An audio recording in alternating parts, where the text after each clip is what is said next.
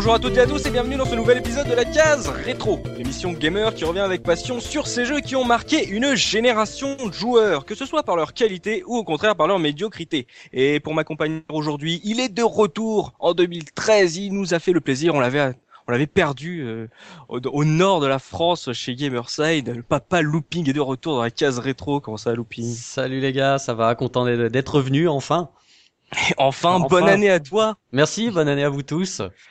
Et il y a aussi euh, notre master Splinter, notre maître Splinter, master Subikun. Comment ça va, Subi? Salut tout le monde, ça va nickel. Le professeur Oz est également de la partie. Professeur, comment allez-vous? Ah, y a tout, ça va très bien. Et euh, bah, je, je, te garde un peu, professeur, puisque aujourd'hui nous avons la chance euh, bah, de recevoir un, un, de, tes confrères, exactement, puisque nous avons le plaisir de recevoir Douglas Alves dans la case rétro. Salut Doug. Hello tout le monde. Je pense que je pense que tout le monde est d'accord pour dire que en même temps on le dit à chaque fois, on est super content de te recevoir et on le dit à de tous les invités donc les, les auditeurs de la case rétro vont se dire ah ils le disent parce qu'il faut le dire mais en fait je pense pas que vous réalisez à quel point nous ça nous fait chaud au cœur de recevoir des invités aussi prestigieux. Je sais que tout le monde avait envie de recevoir Douglas Alves dans la case rétro et donc mille mille mille merci Doug d'être venu euh, partager avec euh, avec nous ton ton expérience de bah, du rétro gaming et du jeu vidéo en général. Mode de rien. ça va être sympa de parler d'un de mes jeux préférés en plus. Et en plus, parce que bon, pour ceux euh, qui ne connaissent peut-être pas euh, Douglas Alves, pour vous donner euh, une idée, moi, euh, je le surnomme le, maître Yoda du jeu vidéo français. Tout simplement parce que quand on regarde ta bio, Doug, c'est assez hallucinant. je suis sûr, je, je pense qu'il y a des pixels dans tes veines. Bah, ça doit être possible. en tout cas, en tout cas, le jeu vidéo tient une, une place très importante dans ma vie et et je le fais partager. voilà. Et tu le fais partager en plus depuis super longtemps parce que tu as commencé à, à Tilt, t'avais même pas 18 ans. Euh, exactement, exactement. J'avais pas, j'avais pas mes 18 ans encore, euh, oh. que j'avais publié mon premier article dans, dans Console Plus et, et Tilt. Mais voilà. J'étais au lycée encore, j'avais pas passé mon bac. C'est non mais c'est une autre époque, euh, c'est assez hallucinant quoi. Juste une question pour parce que je me rappelle, est-ce que tu étais le fameux Doug qui était qui faisait des tests parfois dans Console Plus? Oui, oui, tout à fait. D'accord. Ah. Parce que je me rappelle, je me rappelle des petites caricatures qui, qui accompagnaient les commentaires dans les dans les tests. Mm. Ouais, il faut il faut savoir que les caricatures des fois elles étaient un peu aléatoires. Euh, parce que je me suis retrouvé avec des des, des, des tests que euh, sans mon nom des fois aussi. Enfin, c'était assez le bordel quand même à l'époque. Il faut savoir que euh, on faisait euh, nos magazines console plus c'était fait sans PAO. Ouais. C'était fait avec des ciseaux. et des bouts de papier avant d'être flashés pour envoyer les le, donc à l'imprimeur. Donc euh, des fois c'était assez euh, assez compliqué, c'était assez le bordel, voilà. Faut l'avouer, mais mais c'était sympa. C'est vrai que t'as as arpenté pas mal de magazines de l'époque, il y a Console Plus, euh, il y a mon Tilt, on l'a dit, premier, eh, premier magazine de traitant du jeu vidéo en France, les gars. Pas, ah pas n'importe quoi. C'était une époque formidable. Hein. C'est mm. Franchement, j'en garde vraiment un très bon souvenir de cette époque. Hmm. Bah, tu, tu fais partie euh, des pionniers. Hein. Je pense pas qu'on puisse avoir. Si on, si on cherchait des journalistes de la presse vidéoludique française, on peut pas aller plus loin que Tilt. Donc, euh, oui, oui, mais il y a génial. Pour moi à Tilt hein, quand même. je suis arrivé plutôt vers la, vers la fin, 91, 92, euh, si je me souviens, quoi. Mais bien, mais euh, il y a eu, il y a eu vraiment plusieurs époques à Tilt, mais mais c'est vrai que avoir sur son CV donc la ligne euh, journaliste chez Tilt, euh, c'est vrai qu'on est dans les jeux vidéo, on ça apporte pas mal d'avantages. On voit tout de suite que la personne qui en ça, c'est quelqu'un qui s'y connaît un peu. Mm. voilà. Eh, il y a un truc génial aussi. Euh, J'ai noté que tu as, tu as côtoyé Cléo, la, la, la, la, bombe atomico euh, numérique de, de Cyberflash sur Canal+. Petit chanceux. Oui, oui, tout à fait. Non seulement euh, donc tu faisais partie des premiers magazines, mais en plus tu as fait partie des pionniers euh, du jeu vidéo à la télé, surtout sur Canal, quoi. Ouais, ouais, bah, j'écrivais surtout les les, euh, les textes. Euh, euh, je faisais quelques rendez-vous. Je faisais, je faisais aussi pas mal de captures. Ça a été mes premières captures mmh. vidéo dans dans ma vie aussi. C'est ça a été ça a été sympa d'apprendre ça. Parce qu'il faut savoir qu'à l'époque de, de Tilt et Console Plus, au début, bah, pour prendre des photos, euh, on se mettait dans une pièce noire et on, le faisait avec euh, un appareil photo sur pied. Ouais. Donc voilà, on évitait d'essayer, enfin on évitait euh, d'avoir d'avoir le petit mot pause sur les photos. Enfin c'était le, le, grand jeu quotidien quand on faisait des photos de, de jeux vidéo. Donc euh, Canal Plus a été quand même la- la- l'avenue de la vidéo, de la capture vidéo. Quoi. C'est, ça, Mm. c'était tout nouveau dans le métier. Ouais. Et, euh, et c'était bien sympa d'a- d'apprendre ça, d'apprendre pas mal de choses sur le montage, euh, sur, sur les magnétoscopes professionnels. euh, enfin, c'était une, bo- une, une très bonne expérience. Et justement, puisqu'on parle de télé, j'ai quand même fait mes devoirs et j'ai retrouvé un truc particulièrement génial, puisque j'ai retrouvé ta trace sur une astuce euh, Ah que oui, tu avais donnée à MicroKids sur euh, Doraemon euh, 2, que tu as euh, proposé à MicroKids et pour laquelle tu avais gagné une lynx. alors, est-ce que vous voulez que je vous raconte tout? Oui. Ah oui, moi je dis oui. Alors, alors, alors, alors, je, vais vous, je vais tout vous, vous raconter. Alors, euh, MicroKids était euh, fait en partie par l'équipe par l'équipe de Tilt. Oui. Donc il y, avait euh, notamment euh, Eric Ramarosson qui s'occupait de tout ce qui était technique. Mhm. Et, euh, et un jour il m'appelle. Alors je sais pas si j'étais ch- euh, chez moi ou à la rédac. Et il me fait bah à MicroKids on a on n'a pas eu au jeu de de courrier des lecteurs avec un tips pour faire pour faire gagner la donc le cadeau euh, de Ah. l'émission. Et, et à ce moment-là, je lui fais, bah, il me demande un tips. Alors moi, je prends le premier magazine qui est sous mes yeux, donc le japonais bien sûr, puisque je, je lisais beaucoup de magazines japonais, et, euh, et je prends le premier tips qu'on n'avait pas passé et qui était qui était dans le magazine en face de moi, et donc je mets, je lui passe Doraemon sur PC Engine. Et, euh, et moi, je pensais que c'était fini à ce moment-là. Je me suis dit, bah voilà, je lui ai rendu service, euh, il a son tips pour l'émission. Et, euh, et, et ça a été la grande surprise de, de me voir vraiment recevoir une lynx. Et t'as reçu la, reçu la machine quand même? J'ai reçu la machine. oui, C'est énorme. euh, donc oui, c'est marrant quand même. C'est assez Oh la vache. En plus, euh, Do- Doraemon, c'est un jeu hyper obscur, quoi. C'était pas du tout. Ah, c'est un petit... Il était cool- il était cool à l'époque, le petit ninja. Non, non, tu Le petit confonds chat. avec. C'est un petit chat, ouais. C'est le petit chat- Ouais, c'est un chat ninja. c'est un robot. Doraemon. Ah oui, Ah bah. exact. Et des plus longues séries animées euh, au Japon d'ailleurs. Ouais. Au nombre d'épisodes. Oh. D'accord. Ce n'est pas Jean-Michel Bletier, ce n'est pas bien ce que vous avez fait. Vous avez vendu du rêve à des milliers d'enfants. Non mais ah, alors c'est c'est assez c'est assez marrant parce que j'ai retrouvé quelqu'un sur Facebook. Enfin c'est plutôt lui qui m'a retrouvé, je crois, Mhm. qui euh, qui avait à l'époque le, le jeu et Ouais. qui avait été super content d'avoir d'avoir le tips. Ah, excellent. Ça fait quand même plaisir à quelqu'un. 20 ans après. Et au moins une personne. Ah mais j'adore cette anecdote, elle est géniale. mais euh, sinon, parce que revenons un peu à notre sujet, parce que je l'ai laissé entendre en, en- à l'intro de cette, de cette émission, mais euh, euh, tu es donc confrère de notre bon professeur Ose, puisque euh, depuis euh, quelque temps tu enseignes justement à, à tes padawans l'histoire euh, du jeu vidéo euh, à Tout à Issar fait. Digital. Tout à fait. Bah, en fait, j'en- j'enseigne dans à- deux écoles, dans deux écoles actuellement, et euh, et même éventuellement, éventuellement, une, enfin, c'est en très bonne voie une troisième bientôt. Oh. Hmm. Donc, euh, Donc, ça, voilà. ça commence à prendre de plus en plus de place euh, dans ta- ton activité, l'en- l'enseignement vidéoludique. Ah oui, bah si on compte, euh, si on compte euh, emo5.com et l'enseignement, c'est euh, Mm. c'est pour l'instant oui, euh, ce qui me prend le plus de temps euh, actuellement, et voilà, c'est une grande par- partie de ma vie, mais comme Mais, tu dis, euh, euh, partager et, euh, re- et re- et transmettre, ça fait partie aussi du, de, cette, de cette passion. Donc, Oui, euh, tout à fait. Tout à fait, parce que le, le jeu vidéo, il est de plus en plus, comment je pourrais dire ça, et qu'un mot intelligent, polymorphe, quoi, actuellement. C'est-à-dire que on a le jeu vidéo, et c'est pour ça qu'il y a une cassure entre, entre jeux vidéo que, que je dirais classique et, et moderne, qui n'est pas Mm. du, non pas seulement à cause de la 3D, mais pour, pour beaucoup plus, euh, beaucoup plus de, de raisons au niveau du, euh, du game design qui, euh, qui, qui fait que le jeu vidéo il est de plus en plus vaste au niveau des genres et de l'approche qu'on peut avoir euh, dessus. Donc Ouais. c'est super vital de de montrer donc aux, aux jeunes générations de game designers euh, comment le jeu vidéo est né et, euh, et pourquoi euh, les premiers jeux vidéo sont structurés de telle ou telle façon. oui, exactement. Oui, pour préparer le futur, il vaut mieux connaître un peu d'où on va, d'où on vient. Tout à fait. Et justement, tu as, tu as parlé de MO5 et ça, transition magnifiquement trouvée, puisque déjà, on, on embrasse beaucoup Belasco qui s'occupe des podcasts euh, de MO5.com, puisque oui, tu fais partie, ça fait, ça fait plus de dix ans que tu fais partie de, de l'association de, du sauve, de la sauvegarde du patrimoine vidéoludique euh, en France, ce qui est un peu euh, le saint graal pour nous ici à la case rétro.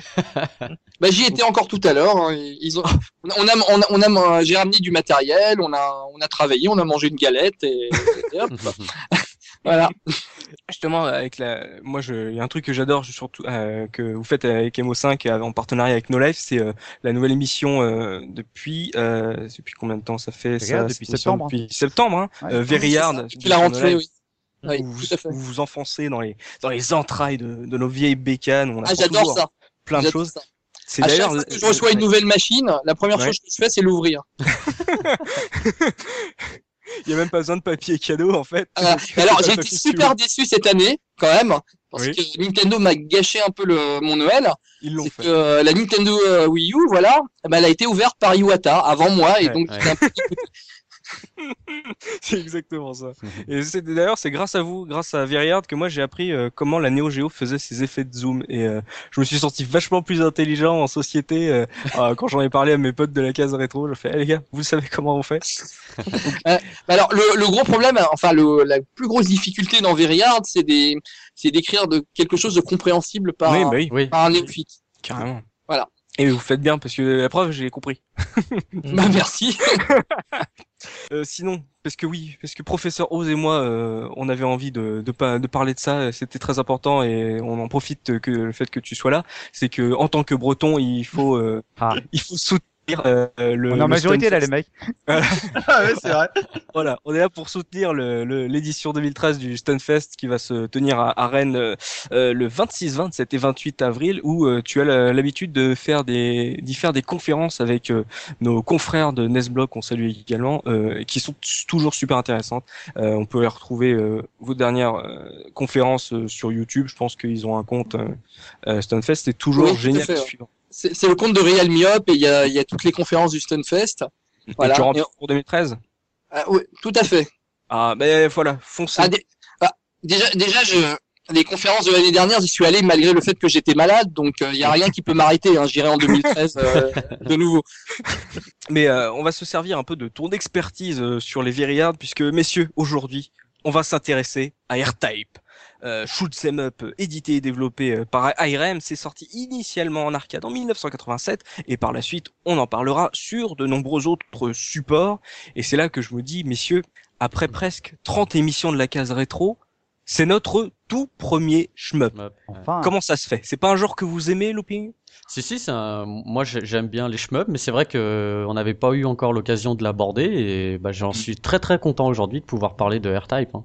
Soubi Ah bah moi les, moi les shmups c'est c'est une histoire d'amour euh, mais c'est vrai que non non mais tu sais c'est c'est con mais je sais pas pourquoi il y a des fois euh, il y a des on fait des sessions tu sais donc comme la session RPG on avait mis beaucoup de temps à démarrer et après on s'est on s'est gavé peut-être que là on va se faire une grosse Une session session shmup shmup. Tu vas voir quand on va commencer la session puzzle game. Ça Ah bah, il il y en a pour des centaines d'émissions. Hein. Oui, mais on est là pour, euh, je vous l'ai dit, six saisons, six saisons et un film. Et, voilà, R-Type, euh, donc euh, premier euh, shmup, et là, là encore plus que d'habitude, une question qui me brûle les lèvres, qui a été votre toute première rencontre avec R-Type, Looping. Ah ben moi vous avez toujours l'habitude hein, dans les magasins. Et d'ailleurs, d'ailleurs, je, justement, j'ai repensé à ça euh, parce que alors, donc la première rencontre que j'ai eue avec R-Type, c'était en, en grande surface, et euh, j'étais d'ailleurs étonné parce qu'il c'était, pour vous dire, c'était Continent. Le, le magasin et ils vendaient des des, euh, des PC Engine donc euh, ou Engine comme on veut euh, donc je je je je sais pas comment ils avaient pu les avoir à l'époque là j'ai un peu euh, je ne sais pas Bah, pour ce Lipeng, hein, sans ouais. mais avec avec la grande distribution Carrefour je- enfin Ouais, Continent. Moi, moi la mienne, je l'avais Ouais. acheté chez Continent. Je pense gentil, ils n'étaient pas partenaires de ce Deepeng. ah ben voilà bah donc c'est Ah, pour ouais, tout à fait, ouais. Voilà, bah voilà, j'ai la réponse. Merci, les gars. Merci, professeur.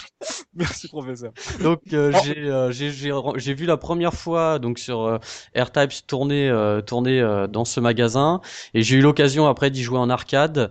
Euh, mais alors là, euh, j'ai dû mettre une pièce, j'ai dû faire deux minutes, hein, pas plus. Hein.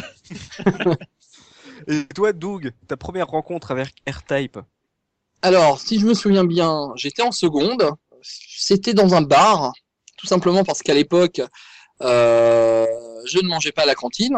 Et oui, et j'ai cru que de nombreux barman te connaissaient à l'époque.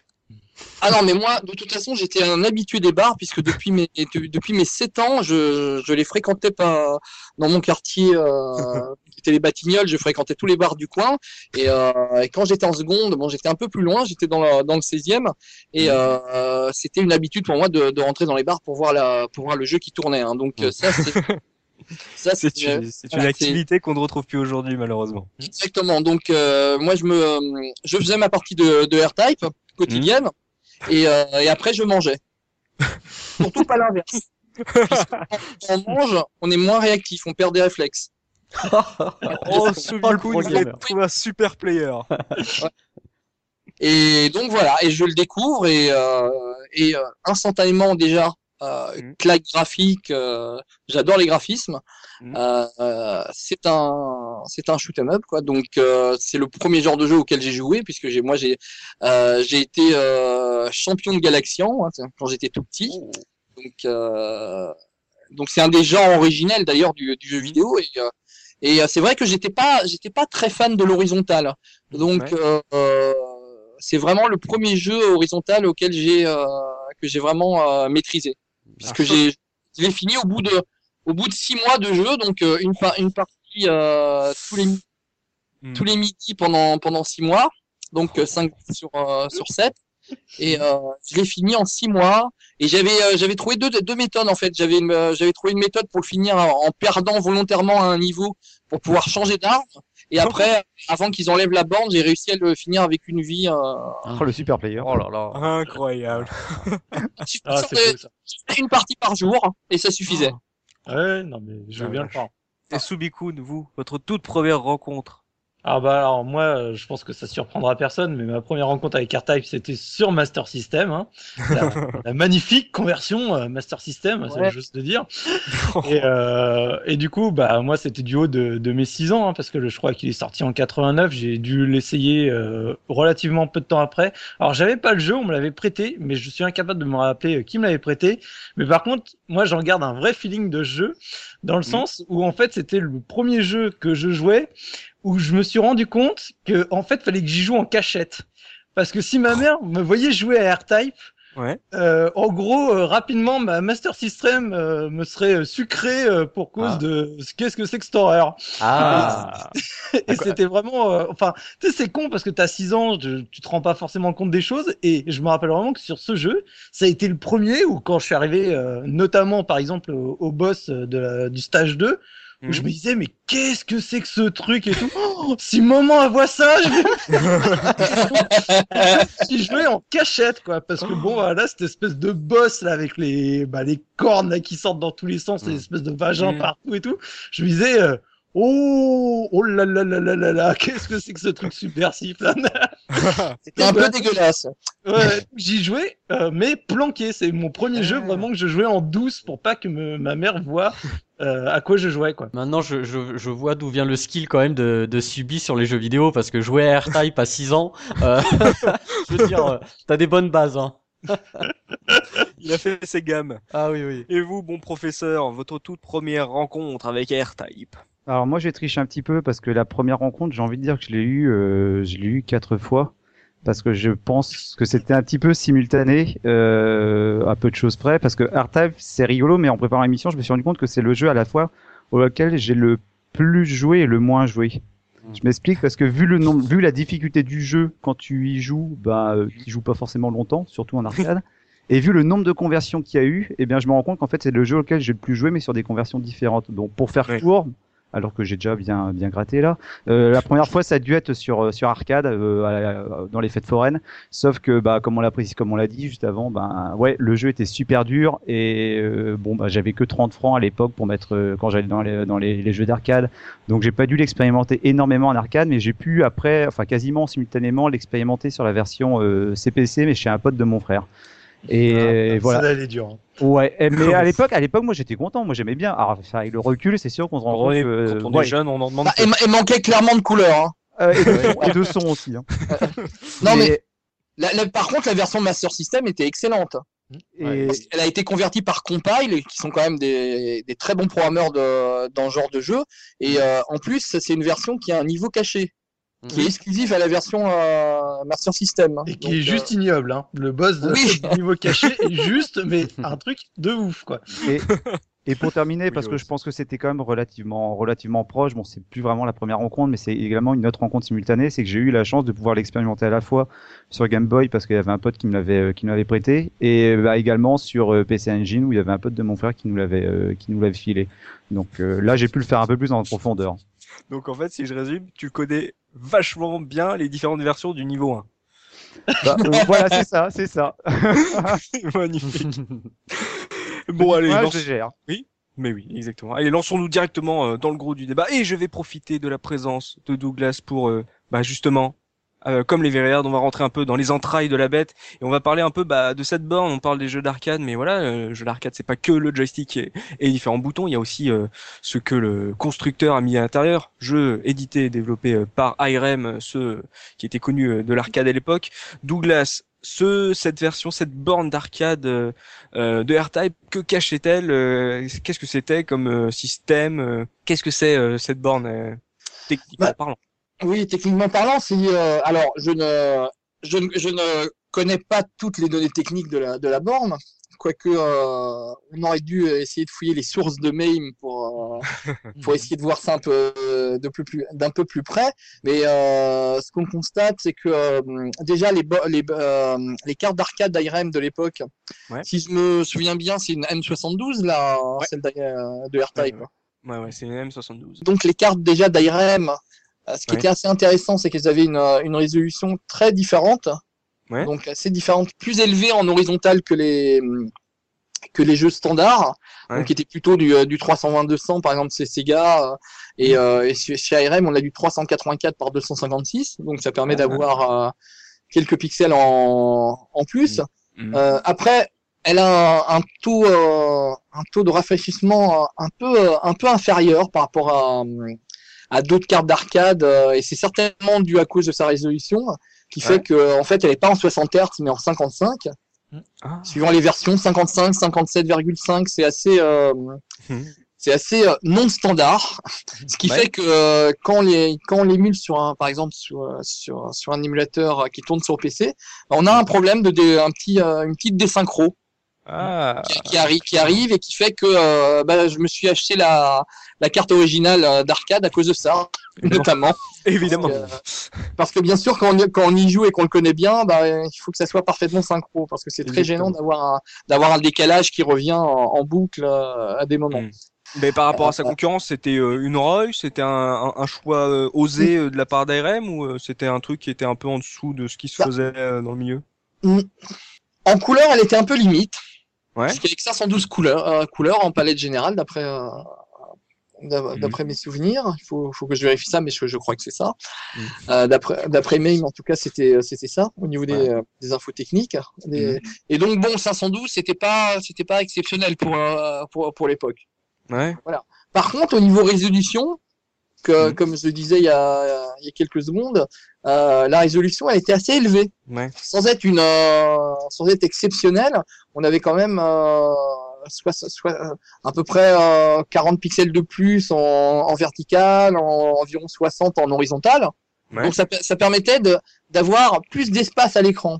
Et ça, je pense que c'est c'est quand même super agréable dans un jeu comme R-Type où il faut faire du, euh, du slalom et où, y a- où les décors sont super importants, d'avoir Mhm. plus de place.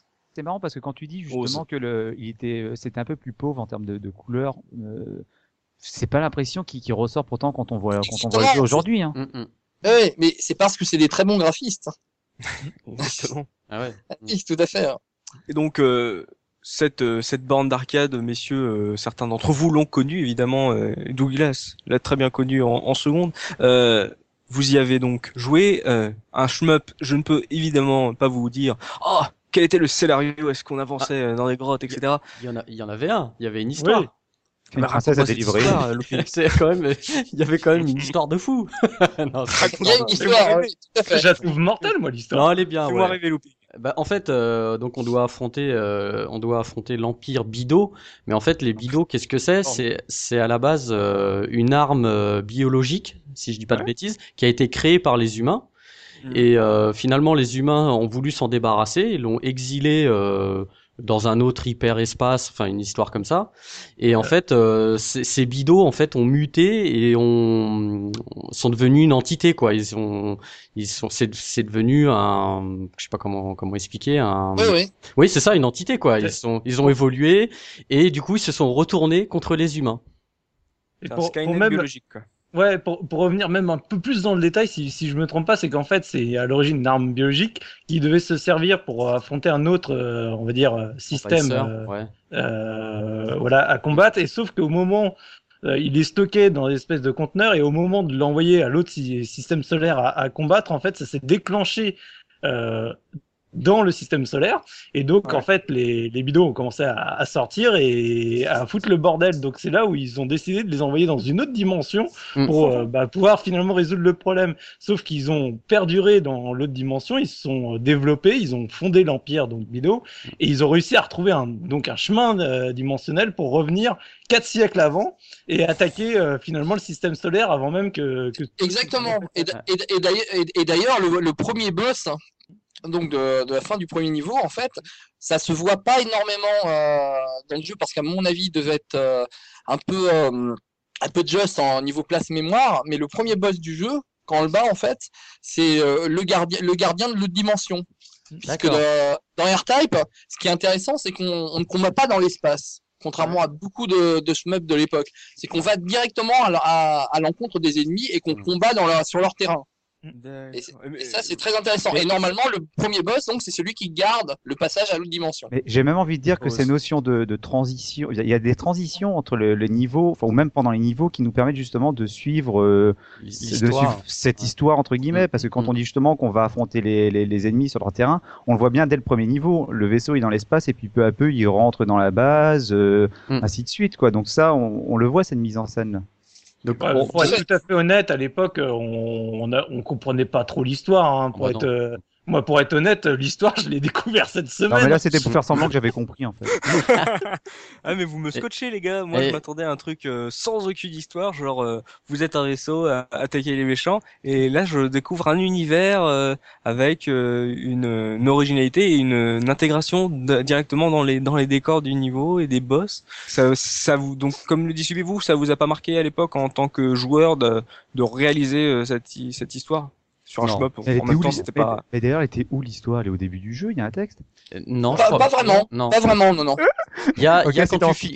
Quand tu finis le jeu, t'as as un texte qui apparaît qui te dit que euh, Exactement. voilà. D'accord. Quoi tu as joué l'histoire est à la fin du jeu, c'est logique. Un, un- un peu, un peu, ouais, c'est un peu ça en fait. Après, t'avais- dans en les fait, conversions, t'as les manuels, t'as enfin, t'as Ouais. toujours des petits. euh, L'histoire, à la base, elle est, elle est sur les docs de la, garde, de la carte d'arcade, mais elle est, elle, est très, euh, elle est très résumée, en fait, dans la... Hmm. c'est- N'empêche, si, on, commence- si Ouais. on passe 10 minutes sur l'histoire du jeu, qu'est-ce qu'on va passer comme temps sur le reste? Mais je suis Ouais, donc, donc juste Non, pour finir avec, avec Oui, l'histoire, en fait, euh, tu euh, donc ils envoient le R9, donc le fameux vaisseau qui est le dernier recours pour l'humanité euh, contre l'Empire Bido, quoi. En gros, c'est ça, ça se termine comme ça. Et donc oui, euh, comme le disait Oz, euh, un shmup, euh, c'est avant tout euh, son gameplay, la manière dont on joue, mais c'est très bien d'avoir euh, d'avoir parlé de, de cette histoire. Même moi, je ne la connaissais pas. Mais lançons-nous voilà directement dans le gameplay. Dougle, euh, tu as dit que tu n'étais pas très euh, amateur, enfin euh, connaisseur à l'époque de, de shmup horizontaux. Euh, Qu'est-ce que ça t'a fait de, de jouer à ce R-Type? Qu'est-ce que c'est R-Type à jouer pour ceux qui n'y ont jamais mis les mains?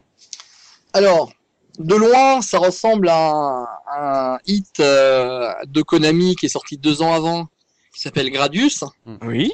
que pas mal de d'occidentaux ont connu parce que c'est un un un gros gros hit de, de Konami et euh, et là où en fait ça reprend la, la recette de loin de Gradius. Ouais. et euh, et ça ça y apporte vraiment son euh, son cachet et son et surtout la l'importance du level design qui avait pas du tout dans dans Gradius. Euh, dans R-Type on a on a vraiment en fait une des des rapports euh, dans la conception du jeu et du, euh, et du level design qui sont très Mhm. proches entre l'arme, les décors et les ennemis. À la base, à la base, un shoot 'em up et les, tous les premiers shoot 'em up sont comme ça. C'est qu'est-ce qui est important dans le jeu, c'est le, le joueur, donc le vaisseau Ouais. qu'on euh, qu'on dirige euh, et les ennemis qu'il faut esquiver ou tirer de, ou, ou les, ou leur tirer dessus. Ou détruire. ouais. Dans, euh, voilà. Dans, dans R-Type, il y, a, il y a des rapports différents qui se mettent en place. C'est-à-dire que le, euh, les armes sont conçues pour réagir ou être euh, être plus efficaces par rapport à un décor donné Mhm. et non plus seulement par rapport à un ennemi donné. Et Ah. ce qui est plus intéressant en plus dans R-Type, c'est que les, les ennemis peuvent se servir du, euh, du décor Mhm. pour te gêner ou t'attaquer. Et encore plus fort, le décor peut lui-même devenir un ennemi Ah oui. et, et te mettre en danger. Et ça, et ça, ça n'existait pas euh, sur euh, le Gradius de Konami. C'est euh, IRM a, Non, non, a poussé en gros la, la présence, enfin le- l'intérêt du, du décor en fait? Bah, en fait, il y a quelques, il y a quelques dans dans Gradius, dans le dans le premier, il y a quelques niveaux donc où le où le décor où le décor est important, où il y a des pièges. Ouais. Mais on n'a pas on n'a pas le même le même rapport dans R-Type où euh, où les ennemis peuvent se servir du euh, du décor pour se cacher. Où, Mhm. euh, où, c'est- où, certains, où certaines parties du décor sont indestructibles, Mm. ou, euh, ou par exemple le troisième niveau, où tout le décor du troisième niveau est un ennemi. Ouais, Donc, ouais. euh, Quand, quand ça n'est pas direct, quand ça Ouais. n'est pas directement les ennemis qui créent le décor. Oui. Voilà, exactement. comme dans le comme dans le niveau 4 par exemple. Dans cette torture de niveau 4. je, je dirais que l'ennemi, le, le, en fait, le, le plus dur euh, de R-Type, c'est c'est le décor, en fait. Ouais. C'est- ah ouais, te faut filer à, à certains, à certains passages. euh, faut- faut- faut- On a les derniers niveaux, hein, on a les derniers niveaux où il faut se Mm. connaître le, le chemin parfait, euh, par- parfait des, euh, des ennemis qui eux en fait glident sur le décor Mm. et, euh, et ça va au pixel près. Il faut se placer au pixel près et prendre le bon chemin dans le, dans le bon timing. Donc, euh, c'est faut un jeu faire qui, attention. qui fait appel beaucoup plus. Quand on voit R-Type, il est beaucoup, il est, il est plus lent. Il est Ouais. taxé de jeu lent. C'est, c'est tout, tout simplement parce que c'est un jeu qui fait, qui fait appel vraiment plus à la mémoire et à la précision qu'au, qu'au Mm. La réflexe. ouais. Voilà, exactement. Ça veut dire que là où dans les shmup classiques, c'est souvent euh, faire attention au tir de tes ennemis tout en Réflexe. euh, voilà donc pur réflexe. Là, c'est euh, non seulement euh, il y a les ennemis, mais en plus faut faire attention euh, au décor, enfin à son chemin à parcourir à l'intérieur du décor. Exactement. Les, les, en- les ennemis tirent beaucoup moins dans R-Type que dans, dans Ouais. plein d'autres euh, jeux du genre. hein. C'est ce qu'on dirait, c'est pas, c'est pas un, c'est pas un manic shooter, c'est vraiment euh. Oui. un, un shmup de base. Sans, oublier qu'en plus dans le jeu, il y a le, le scrolling est forcé et euh, Ouais. c'est pas toujours qu'un scrolling horizontal. Euh, Il y a parfois le scrolling qui se déplace un petit peu euh, Exact. de manière un peu plus aléatoire et du coup tu es obligé de retenir. Alors on, on parle souvent avec Shoot'em de pattern des ennemis. Là tu es obligé de retenir surtout le, le- le scrolling de, de l'écran pour savoir ouais. si tu te déplaces plutôt vers le haut, le bas, la gauche, à droite. Si tu dois reculer également parce que ça peut arriver. Mhm. Donc euh, t'as- c'est vraiment comme on, comme, on, comme on vient de le dire quelque part euh, jouer à R-Type c'est apprendre une leçon quoi. Ouais, c'est Ouais, vrai. voilà. C'est- Et, Et c'est- euh, en fait- oui. Ouais, c'est pour rebondir dans, dans toujours ce genre d'exemple, c'est qu'en fait, dans, dans les shmups, on va vraiment avoir bon, différentes catégories. Et c'est vrai qu'R-Type se, se classe dans cette catégorie des jeux un peu où tu, tu, oh, c'est euh, ce qu'on appelle les jeux à partition de musique, où tu apprends par cœur ta, ta partition, un peu comme dans Ikaruga. Quand tu joues à Ikaruga, tu te rends compte rapidement que euh, c'est pas une question de réflexe ou quoi que ce soit, c'est vraiment une question de, de j'apprends vraiment à me déplacer de manière complètement optimisée pour faire mes chaînes de combos, etc. Et tu, c'est comme si tu jouais une, une musique, t'es obligé d'être hyper concentré tout le temps parce que ça joue plus sur le réflexe, ça joue uniquement sur comment je reproduis toujours de, de la manière absolument identique le mon pattern de, de mon vaisseau quoi. Hmm. D- D'abord, t'évites de faire des fausses notes et petit à petit, en jouant et en jouant, tu améliores ta, ta partition, quoi. Voilà, au fur et à mesure quoi. Et je pense que c'est vraiment le donc pour pour rebondir ce que, sur ce que disait Douglas, c'est vrai que les armes sont vraiment adaptées par rapport à, au passage dans lequel t'es. Donc je voulais juste revenir sur sur cet élément parce que c'est vrai que c'est Mhm. assez intéressant dans dans R-Type, c'est qu'en fait, ils rajoutent ce qu'on appelle le module qui est un élément de gameplay qui est vraiment euh, que je trouve absolument génial, c'est qu'en Ouais. fait à cette époque, par rapport à, aux shmup horizontaux qu'il y avait, Gradius avait déjà des, des upgrades. Tu sais, tu, Mm. tu avais l'ennemi, on va dire, qui lâchait un item Ouais. que tu prenais, tu, tu prenais en power. Mais dans euh, R-Type, tu as un des items que tu récupères qui est un module que tu peux, du coup, en fait, soit placer devant toi, soit le placer derrière toi. Et tu peux du coup le lancer, le rappeler, ce qui fait que c'est un, Ah. on va dire, un partenaire de jeu euh, Ouais. euh, qui fait partie du gameplay, Un sachant que son, presque. voilà, sachant que son comportement est complètement différent en fonction de comment tu l'utilises. Si tu le places, à, par exemple, à ton nez, du coup, il va te servir comme euh, hitbox euh, protectrice, on va dire, des, des simples. Oui, elle est, elle est, elle est invincible, le, le module force. Ouais. le Ouais. module est invincible, donc du coup ça te permet de te protéger dans certaines situations où tu sais que ça va être compliqué, euh, tu sais, Mhm. au niveau de, de l'espace que tu as pour te déplacer. Ouais. Du coup après tu vas avoir trois tirs donc différents en fonction de la couleur. Tu vas avoir le bleu, le rouge, le jaune, qui du Mhm. coup le bleu va te faire un tir euh, qui part euh, du coup on va dire dans les diagonales et Ouais. un, un tir au centre ça fait un tir laser qui rebondit sur les murs, ce qui est assez pratique pour avoir des trucs dans les angles. Le rouge va faire un espèce de, de tir en, en, En. Tu sais, ça Mm. fait des deux tirs qui partent ensemble mais qui partent droit.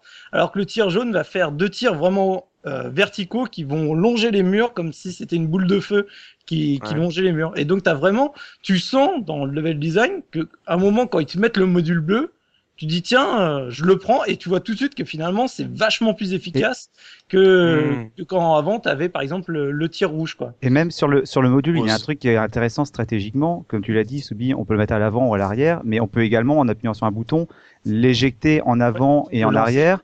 Et ça, je trouve que stratégiquement, c'est super intéressant parce que quand tu sais que tu arrives à un endroit où il va y avoir pas mal d'ennemis, par exemple, sur l'avant, tu peux choisir de le projeter en avant pour qu'il puisse, par exemple, commencer à nettoyer en partie la zone. Alors certes, le tir est peut-être moins puissant à ce moment-là, Oui. Mais euh, je sais que moi, à certains moments, ça m'a, ça m'a quand même bien dépanné sur des moments, sur des, des passages assez compliqués. Ouais, parce que comme Dio, ce qui est vraiment intéressant avec le module, c'est que quand tu l'as sur toi, il a un tir euh, donc qui est vraiment puissant, par exemple les lasers, les sinusoïdes. Par Ouais. contre, quand tu le lances, le tir est différent. En fait, le, il va, la boule va tirer donc en fonction de son niveau, parce que du coup, elle a différentes tailles.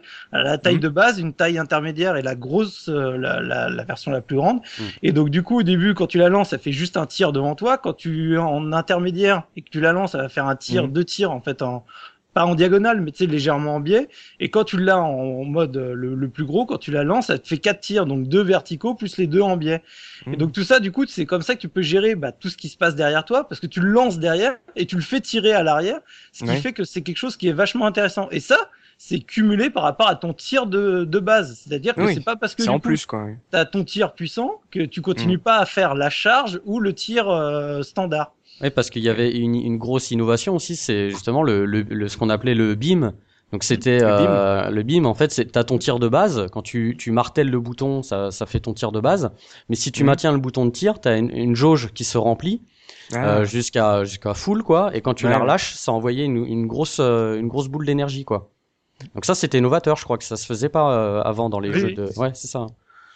Non, tout à fait. Ouais. C'est Ouais. R-Type, c'est le, c'est le premier module qui est plus ou moins contrôlable, euh, d'après mes souvenirs, dans, dans Ouais. un jeu. Puisque après, on... l'idée doit venir, doit venir certainement de, de Gradius, parce que les, euh, les modules dans Gradius c'est aussi super utile, mais, euh, mais ils font un peu ce qu'ils veulent dans Gradius, voilà. Oui, parce que là, là, tu peux le là, rappeler comme un aimant en fait. Quand tu maintiens un peu ton bouton, le module il, il revient se greffer au vaisseau quoi. Et il y a aussi, Et, aussi, il y avait aussi, euh, donc tu avais ton module, mais tu pouvais récupérer aussi, euh, on va dire deux petits modules supplémentaires, Satellite, ouais. les satellites, voilà, qui gravitent aussi autour du vaisseau et qui, pareil, servent de bouclier et aussi de, de tir quoi. Ouais. Donc, les, euh, les tirs, les tirs en fait dépendaient de la taille de ton module. Quand tant que t'es dans la taille euh, petite et intermédiaire, tes modules ne sont là que pour te protéger. Quand Mhm. tu passes au gros module, du coup ils se mettent à tirer également. Et tu avais également des homing missiles euh, au bout d'un moment que tu Tout pouvais à fait. récupérer. Pas très efficace, mais bon. Ouais, ça, ça aide toujours. Quoi. T'es content. Ça, ça, ça, ça peut, ça peut te sauver la vie à des moments. ouais. Et malheureusement, comme souvent dans ce genre de jeu, lorsque l'on perd une vie, on perd les améliorations Ah, et les modules. Et Ouais. moi, il y a un truc qui m'a qui m'a surpris lorsque j'y ai, j'y ai rejoué parce que j'avais complètement oublié. Et je sais pas si c'était comme ça dans les shoot'em up à l'époque, c'est que là, dans R-Type, quand on meurt, au lieu des dans les chemins actuels, quand on meurt, ben, on a un nouveau vaisseau qui apparaît automatiquement. Mm. Là, quand on meurt, écran noir et on reprend à une sorte de, de checkpoint. Alors, du coup. Ah. je reviens un peu sur la difficulté dont on parlait tout à l'heure et sur le fait d'apprendre euh, d'apprendre le jeu comme si on apprenait une partition parce que finalement quand tu butes devant une difficulté si tu crèves ben tu reprends finalement devant la difficulté donc tu es Oui. obligé finalement Ah, tu- de, et- de, de la et tu- passer et de retenir comment la manière que tu vas utiliser pour la passer. hein. Et en plus tu reprends, mais en slip par rapport à ce que t'étais euh, Ouais. au moment. euh, C'est-à-dire que tu réapparais pas en clignotant au même endroit. Non. quoi. Non, non. Pas de- Ah, c'est c'est c'est assez Sauf, sauf dans le, dans le R-Type Dimension sur XBLA où euh, il Ouais. y a un mode euh, qui permet de le faire. D'accord. Et ça, c'était euh, c'était courant à l'époque, ça, de- dans les shmups de, de Ah bah moi, ça m'a pas du tout choqué à l'époque, en tout cas. Mais tu étais un super player, tu vois. Bah, Attention, quand, je dis que ça m'a surpris, c'est qu'on y rejoint récemment, parce qu'à l'époque, Ouais. moi, je, je m'en rappelle pas du tout. Peut-être qu'à l'époque, ça me choquait pas, mais là, c'est Ouais. vrai qu'avec la pratique Dodge Mub depuis, ça m'a, voilà, ça m'a, ça m'a perturbé. Je me suis dit, oh là non, encore- oh non, va falloir recommencer. Enfin, en fait, il y avait les, il y avait les deux types hein, de, les, les deux pratiques étaient utilisées à l'époque. Hein. Il y avait les, Ouais. euh, les jeux qui, euh, qui, qui marchaient par checkpoint et ceux où, euh, qui permettaient de, euh, De revenir de, de continuer immédiatement. Ouais. Mais euh, je pense que ceux- la plupart de ceux qui permettaient de continuer euh, immédiatement, c'est plutôt des jeux qui étaient basés sur la dextérité. Ouais, Mm. ouais. Là, euh, là le, le c'est un c'est un choix euh, volontaire de game design d'avoir fait des, des checkpoints. Hein. Mais surtout, C'est, on rappelle, c'est un jeu d'arcade. Le, le, but, c'est pas qu'on le finisse en une partie. Tout à fait. Et c'est pour pouvoir te, te permettre aussi de revenir à un endroit où il y a un bonus à prendre, de, de revenir plus au calme. C'est c'est différent. Du coup, d'ailleurs, dans le level design, quand tu commences à arriver à un endroit où tu sais, t'es t'es- t'es pas mort, mais que tu commences à voir deux, trois euh, modules tu sais, qui apparaissent, tu te dis, ok, du coup, je viens de franchir une étape, ça veut dire que si je crève, en gros, je vais reprendre juste avant cette séquence, parce qu'ils sont quand même Mm. pas euh, méchants au point de vraiment te remettre à une zone où, où t'as rien. Mais du coup, tu vois, quand tu commences à avoir des modules qui se baladent euh, un peu partout, tu dis, oh Ouais. là, je sens que je vais arriver devant une difficulté et je sens que je vais reprendre euh, juste là. Il faut savoir que la, que la bande d'arcade de R-Type n'a pas de mode euh, easy. Hein. C'est normal ou hard. Oui, ouais, bon, ouais. Bon, déjà, c'est un, bon indicateur. hein. Oui. Mais ça fait penser un peu comme le, les, les sauvegardes automatiques aujourd'hui. Avant, tu sais que dès que t'as une petite sauvegarde automatique, tu sais qu'il va y avoir un moment important euh, dans les jeux. C'est un peu ça. Je sais pas si je dis enfin, des bêtises, mais je crois que le level 3, il a même pas de checkpoint parce qu'en fait, le level 3, c'est un boss complet. Le-. Voilà, c'est le, le, le, le niveau, c'est un boss. Donc, euh, tu fais le tour, c'est un immense vaisseau en fait pour décrire un petit peu, et tu fais tout le tour du vaisseau en le détruisant euh, de bas en haut. Et Ouais. euh, finalement, il n'y a pas de checkpoint parce que euh, si tu, tu exploses, il va à chaque fois, faut que tu recommences le boss quoi. Là, tu, tu recommences. Ouais. Voilà. ouais. Tout à fait. Mm, Mais euh, c'est c'est une technique intéressante de faire dire tiens ce, ce niveau c'est c'est un boss à parcurrir C'est dans énorme. toute sa longueur, Ah, il est culte. Ce colosse. niveau-là est culte, ouais. Et justement là sur par rapport à ces modules, j'ai envie de, de te demander euh, Doug en tant que super player, est-ce que est-ce que c'était euh, permissif dans le genre dans le sens où euh, tu pouvais vraiment te sélectionner une sorte de petite stratégie de, jeu où finalement ARM a, a posé les modules qu'il fallait au moment où il fallait. Est-ce que c'était un truc à, à gérer euh, tout seul ou finalement euh, c'était un truc entre guillemets linéaire?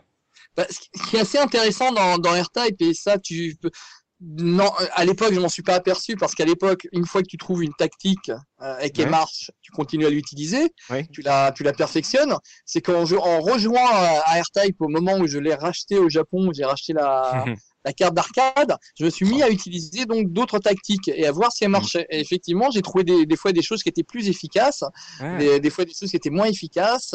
C'est euh, très intéressant R-Type parce que Mm. comme euh, comme on, donc ils ont fait un, un module force donc qui euh, qui est vraiment vital dans le gameplay du jeu. Il y a Ouais. les collisions qui sont particulièrement bien gérées dans R-Type et euh, et et, euh, et tu peux te permettre vraiment plein plein de tactiques euh, pour pour les boss différentes ou euh, par exemple avec le module. Est-ce que tu préfères par exemple dans le niveau 4 te protéger le le cul et t'occuper que de devant du, euh, Ouais. du, du en mettant le module derrière? Ou est-ce que tu veux euh, essayer d'aller très très vite et de tout défoncer avec le module à l'avant? Donc euh, il y, a, il y a vraiment il y a vraiment euh, il y a vraiment du bon boulot euh, au niveau de l'interaction du, du game design et du, et du level design et des armes. C'est vraiment un, c'est vraiment un tout. Et c'est pour ça que R-Type est euh, c'est vraiment un hit. C'est c'est- il restera dans, dans l'histoire du jeu vidéo malgré le fait que c'est un jeu qui est très inspiré. S'il n'y avait Ouais. pas eu Gradius avant peut-être que R-Type n'aurait été jamais euh, fait de la même a- manière. qu'il a été ouais, Mm, mm. ah, euh, D'ailleurs, R-Type 2, personnellement, je le trouve moins bien que le premier. Il y a eu, euh, il y a- ils, ils avaient mis tellement de, de, je pense, de travail, de, euh, de minutie dans la, dans la conception du premier R-Type, qu'après Mhm. refaire quelque chose d'aussi grand, c'était dur, c'était, lourd.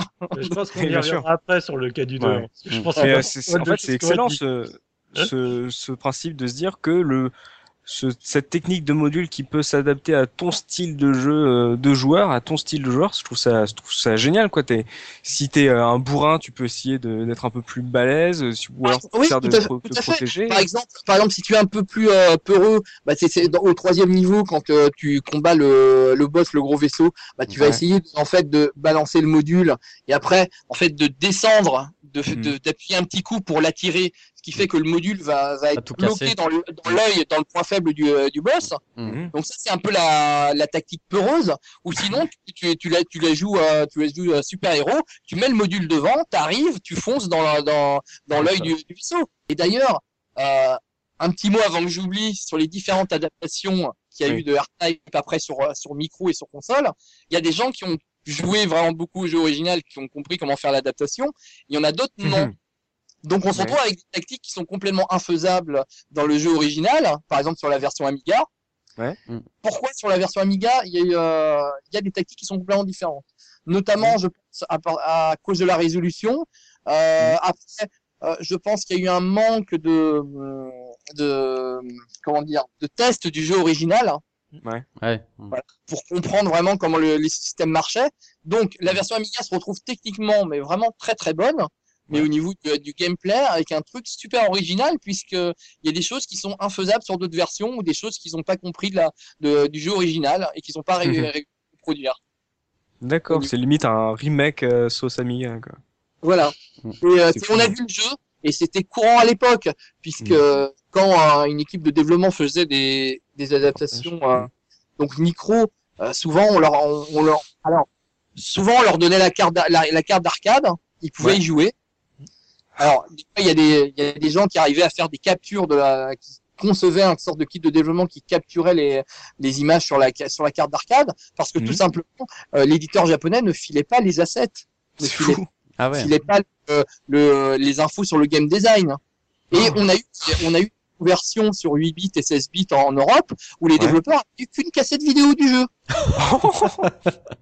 c'est incroyable ce truc. Donc, pouvoir comprendre le mécanisme de level design et de game design de certains jeux avec juste une VHS, Ouais, c'était un peu C'est fou ça. non, non, tiens, prends le jeu et démerde-toi. C'est magnifique. Un peu ça. Et même au Japon, ça existait. Euh, J'ai un ami qui qui, tra- qui, euh, qui travaille dans une boîte qui faisait pas mal de conversions au Japon de, de jeux d'arcade en, en version X68000. Euh, le- euh, L'éditeur original ne leur filait pas les sources. Ils sont allés acheter la borne d'arcade, ils ont désassemblé le code du jeu et l'ont converti pour faire la conversion. Oh là c'est- Et là. Et après, il y en a qui se plaignent pour faire du Silent Hill HD où ils ont pas eu la dernière version des bugs. Reprogrammez tout vous-même, bande de... Je te file une vidéo. Voilà. Oh les Rambo. Donc là, on a vu, ce- je viens de découvrir ce, ce système de gameplay des, des modules qui permet vraiment de, de jouer euh, selon euh, selon son sa sensibilité, on va dire, de, de joueur.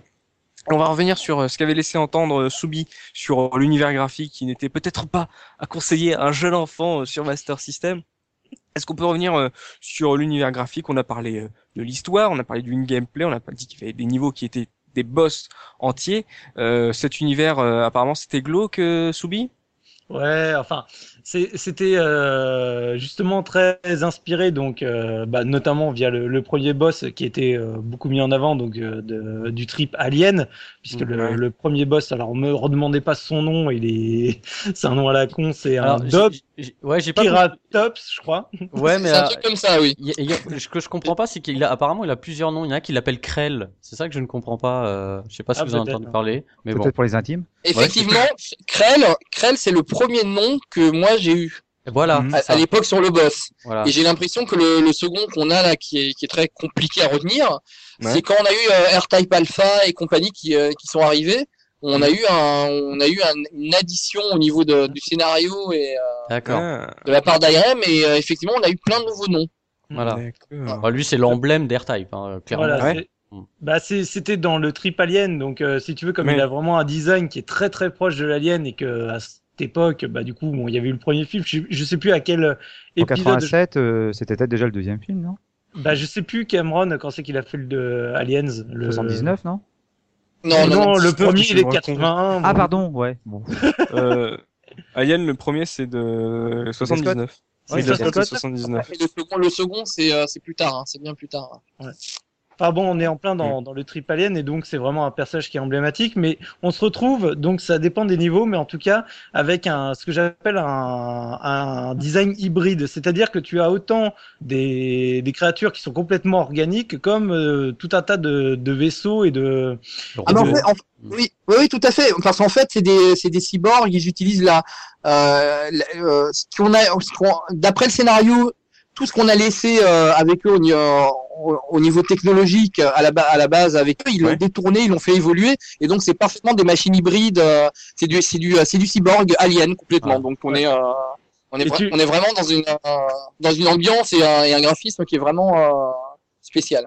Ouais, Et, tu, et tu le vois d'ailleurs même justement sur ce premier boss, euh, du coup, euh, bah, par exemple, tu il a vraiment toute sa gueule organique, tu sais, avec le- le- la longue euh, crête, on va dire. Mais tu Ouais. vois que sur le profil, par exemple, il a toute une partie qui est en noir, gris, etc., qui ressemble vraiment à des circuits, un peu comme si tu avais le costume, tu sais, le devant là de Dark Vador, tu sais, où du coup tu sens toute la partie électronique et, et mécanique. Mhm. Donc, t'es vraiment dans un design hybride. Et c'est vrai que bon, pour l'anecdote, je, je la replace, mais c'est vrai que ce boss-là et cette euh, cette ambiance de, de ce décor est absolument mythique, connu de tous ceux qui, même ceux qui ont jamais joué à R-Type. Et du coup, j'aime tellement ce, ce design, cette salle, que moi, c'est, j'en ai reproduit avec euh, avec Soubinette euh, bah, mes, mes rideaux de ma Mhm. pièce de jeu sont euh, repré- la- représentent justement cette première scène de, de R-Type où Ouais. j'ai reproduit avec avec Soubinette l'ensemble du boss, de, du, du vaisseau, etc. Tu as fait ça avec vraiment quoi? Avec les perles à repasser Les du coup. Oui. Et c'est moi ou c'est euh, super méga beau, trop bien, giga, euh, génial? Bah, Moi, je franchement, je le trouve super méga classe dès que je tire Ah oui, oui, c'est excellent. ouais. Je vous conseille, on mettra le lien pour aller le voir. C'est Ah oui. très très beau. J'avais oublié ça d'ailleurs. C'est marrant parce que concernant cette ambiance là, quand on rejoue au jeu, on se de- enfin moi je me suis posé la question si finalement les concepteurs euh, réussissaient vraiment à, entre guillemets À dormir assu- le soir? Non, à assumer cette ambiance. Oui, à dormir en soi parce que c'est vrai que c'est c'est une ambiance qui est oppressante, mais on la trouve pas dans tous les niveaux. Moi, j'ai l'impression ils, ça- Ouais. ils, ils alternent. Il y a le premier niveau où tu as la transition entre l'univers un peu robotique avec le vaisseau et puis le boss qui est clairement organique. T'as le Mhm. deuxième niveau qui est totalement organique. T'as l'impression d'être dans un corps humain. Après, le troisième niveau, on l'a dit tout Et à l'heure, euh, c'est le, le vaisseau spatial que tu dois affronter. Et t'as une alternance comme ça sur les niveaux. Ah, T'as un niveau qui est vraiment euh, robotique et après t'as un niveau qui est organique. Et euh, moi j'ai une question pour Doug. euh, justement, le fait de ces boss, c'était un peu nouveau, ça aussi, je crois. Euh, C'est pas R-Type qui a apporté ça, d'affronter des gros boss comme ça en fin de niveau. euh, ça, ça se faisait dans les shmups déjà à l'époque? Non, non, ça se faisait. Hein. Ça se faisait? Après, D'accord, euh, ok. Après, on est en pleine, euh, en 87, on est en pleine période de transition. Mhm. Euh, Il y a une, euh, bon, je vais pas rentrer dans les détails, mais il y a une, euh, il y a une transition technologique qui, qui se fait. Mhm. Donc, comme on en parlait tout à l'heure, on passe de plus en plus en arcade euh, en 16 bits. On a, on a des, des- de la place mémoire, donc beaucoup plus, euh, beaucoup plus euh, spacieuse qu'avant. Et, euh, et donc voilà, on peut se Oui. permettre, euh, Des on peut boss se qui permettre prennent d'avoir des graphismes plus détaillés, des, euh, des plus gros boss. Ouais. euh, Hmm. Par contre, ce qui est vrai par rapport aux boss, c'est qu'ils sont, ils sont monumentaux, quoi. Enfin, Ouais. monumentaux autant Ouais. dans leur, dans leur design que même dans les stratégies qu'il faut employer pour les affronter, parce que rester devant et puis leur tirer dessus ou leur, le- leur charger le blast, c'est pas suffisant. Il y a vraiment des boss dans lesquels tu es obligé de réfléchir, quitte à mourir plusieurs fois pour comprendre ce qu'il faut faire. Ah, oh, Et moi, j'ai envie de rajouter, j'ai une petite anecdote euh, en deux temps, parce qu'à l'époque, quand je jouais à ce jeu-là, euh, j'étais un peu mal à l'aise juste par rapport à ces niveaux qui étaient un peu organiques, parce que franchement, je trouvais, euh, c'était limite presque que j'avais peur quand j'y jouais, parce que j'étais j'étais petit. Et en parallèle, sur euh, sur euh, sur Mega Drive, il y avait un autre jeu que j'aimais et que je détestais à la fois, toujours pour le même ambiance, c'était Goose and Ghost. Et Hmm. en refaisant le jeu là, alors je sais pas si c'est volontaire, si c'est du clin d'œil ou si c'est du hasard, mais il y a deux boss de Hardtech qui me font furieusement penser à des boss qu'il y a dans dans Goose and Ghost. Il y a le il y a le boss il y a le boss du niveau 2 là avec l'espèce de verre qui sort d'un d'un estomac Oui. une sorte d'estomac, bah c'est clairement, c'est pour moi c'est quasiment le boss de l'avant-dernier niveau de de Goose and Ghost. Pareil, t'as un verre qui sort d'une espèce de carapace D'accord. et euh, Mhm. t'as le boss du niveau 5 je crois qui est une sorte de nu- nuage. le nuage, oui, ça. je ouais, suis le d'accord. nuage et voilà Avec ça c'est yeux. pareil. Ouais, Mhm. et dans dans dans Goose and Ghost, t'as un, t'as un boss qui est similaire avec C'est un vrai. œil au milieu d'un nuage. Alors je sais pas si c'est un si c'est un hasard, mais moi ça m'a ça m'a su- ça m'a complètement interpellé quand j'ai re- quand j'ai rejoué. Il y a, il y a une ressemblance, oui, c'est vrai. J'adore quand tu décris le deuxième parce que tu vois, moi j'en ai pas du tout la même vision, tu avec les C'est pas un nuage pour toi? Non, Ah, non, le- je te parle du deuxième, là, celui avec le vert là qui sort, Ah parce oui. que pour moi c'était vraiment la, la vision organique, mais plus située plus bas, quoi. Ah, oh non. J'ai jamais été très bon en anatomie, faut reconnaître. Soumis, voyons. Mais, Donc, euh, mais je t'assure, c'est pour ça que je te disais que j'étais vachement dérangé et que j'osais pas Ah, tu le. Mais, mais euh, d'ailleurs, on n'a pas trop décrit, mais il y a, il y a huit niveaux dans le dans le jeu. Et moi, je trouve que euh, quand tu arrives justement à partir du, du niveau 4, je trouve qu'il y a un palier euh, de difficulté qui augmente. C'est énorme, quoi. Ah ouais? Je- ah, euh, Ah bah tout à fait, ouais. Tout Ah à ouais. fait. hein. Mm. Le, le cinquième niveau est, euh, est assez énorme parce qu'il y a deux façons de l'envisager. Il y a, euh, on tire très peu et on essaie d'éviter de tirer que les bonnes cibles. Mhm. Et euh, ou sinon, il y a la- il y a l'option bourrin qui est très très difficile à gérer. Hmm. Et il faut le choisir vraiment euh, méticuleusement à son arme. dès le niveau 4, il y a un truc qui est perturbant parce qu'on l'a souligné, on a dit que le, le jeu avait une architecture justement qui, qui prêtait en fait à l'apprentissage parce qu'il fallait vraiment retenir les, le level design des différents niveaux. Mais moi, dès le niveau 4, déjà, il y a le fait qu'il y a les petits ennemis qui apparaissent et qui laissent derrière eux, derrière eux des sortes de petites boules, des Ils sont granulés. horribles. Ils Et sont du coup- horribles. Et du coup, suivant, bah, tu t'as t'as même pas une architecture qui est stable dans le niveau, parce que t'as as ces murs là finalement qui apparaissent au gré des allées et venues des Mm. ennemis. Alors certes, avec le laser, on peut détruire les granulés, mais ils sont tellement petits que finalement, il y en a toujours un ou deux qui va rester traîné au milieu de l'écran et qui va te prendre en pleine face. Je déteste le niveau 4. Ah ouais, ah ouais, ouais, il est horrible. Oh. Mais en même temps, si, euh, si, si, R-Type n'est pas un jeu basé sur les réflexes, c'est aussi cette petite piqûre de rappel du genre euh, ne, ne reste, c'est euh, reprends-toi d'un seul coup, un peu de réactivité. Mm. Ça peut être aussi ce, ce côté, cette petite piqûre qui te dit ouf, faut que je fasse attention euh, à ce que je fais. En plus, euh, tu montes dans les niveaux, c'est tu peux commencer à prendre tes aises, à te dire ouais c'est bon, je commence à maîtriser le jeu, et paf, on te met cette, ce- ces petits obstacles qui, Mais- qui te pop devant. Mais tu vois, à l'inverse, là j'en profite parce qu'on parle de la difficulté. Alors c'est peut-être un, un ressenti personnel, mais je trouvais que justement les boss, Ouais. euh, par rapport au niveau, étaient pas forcément justement Ouais. très difficiles. Mm. Honnêtement, euh, rapidement, quand tu saisissais un peu le- la, la bonne stratégie là pour les, un peu à la, j'ai envie de dire comme dans un Zelda, à partir du moment où tu avais compris vraiment Ouais. comment passer euh, leurs points faibles et, euh, et le réaliser, c'était vraiment pas si compliqué que ça, quoi. Tu t'arrivais vraiment à les, à les massacrer en, en quelques secondes. Et je- il faut voir que dans R-Type, faut, euh, faut garder son sang-froid, il faut être précis, euh, méthodique et avoir beaucoup de mémoire. Donc, euh, euh, en gros, c'est un jeu qui, voilà, qui demande pas mal de sang-froid, hein, je, je pense, par rapport Ouais, à de- à d'autres shoot 'em up. Les, les boss, voilà. que- les boss en soi, c'est pas que je les trouve forcément difficiles, mais c'est que t'as as vraiment la stratégie à, à adopter pour pour les À affronter. trouver Une déjà une fois que tu l'as trouvé, j'ai envie de dire, ça va comme dans du beurre, quoi. Oui, oui, non, mais je, je- je- je suis d'accord, mais ce que je veux dire, c'est que tu vois, le fait que tu arrives devant le boss, t'as, t'as le, le scrolling est arrêté. Tu sais qu'il y a, à part gérer euh, ce que le boss t'envoie, t'as rien de nouveau qui va t'arriver. Et régulièrement, bah, tu sais, avec le module, je pense, euh, enfin, forcément, je reviens sur les premiers. Tu, tu prends le boss 1, tu sais que si tu lui envoies le module à tel moment, il va se placer vraiment entre la queue et le, et le Ouais. truc vert, donc t'as plus qu'à tirer, ça se fait tout seul. Tu le fais pareil avec le boss 2 où tu le mets à peu près au niveau de l'œil, tu t'as plus qu'à te planquer, tu tires et, et c'est tranquille. Et t'arrives Ouais. même ça au boss final. Le boss final qui est dans une espèce de coque, donc c'est un embryon bidot, Oh. donc, dans une espèce de coque avec euh, lui, il est au milieu. Tu en gros au moment où ça, alors ça met du temps, mais à partir du moment où ça souffle, tu balances le module dedans, ça se referme et après t'as plus qu'à à tirer et à esquiver ce qui t'arrive sur la gueule, quoi. Mm. Donc du coup, je trouve qu'au niveau, par rapport vraiment au niveau qui euh, serait juste avant où là, faut être vraiment hyper concentré, hyper dans, dans ton jeu euh, et limite c'est un jeu qui t'incite à faire vraiment du euh, du une vie, c'est du, du du one credit parce que Ouais, comme on a dit. Comme, comme on a dit, en gros, si tu meurs, bah tu reprends la séquence, mais t'es en slip, carrément.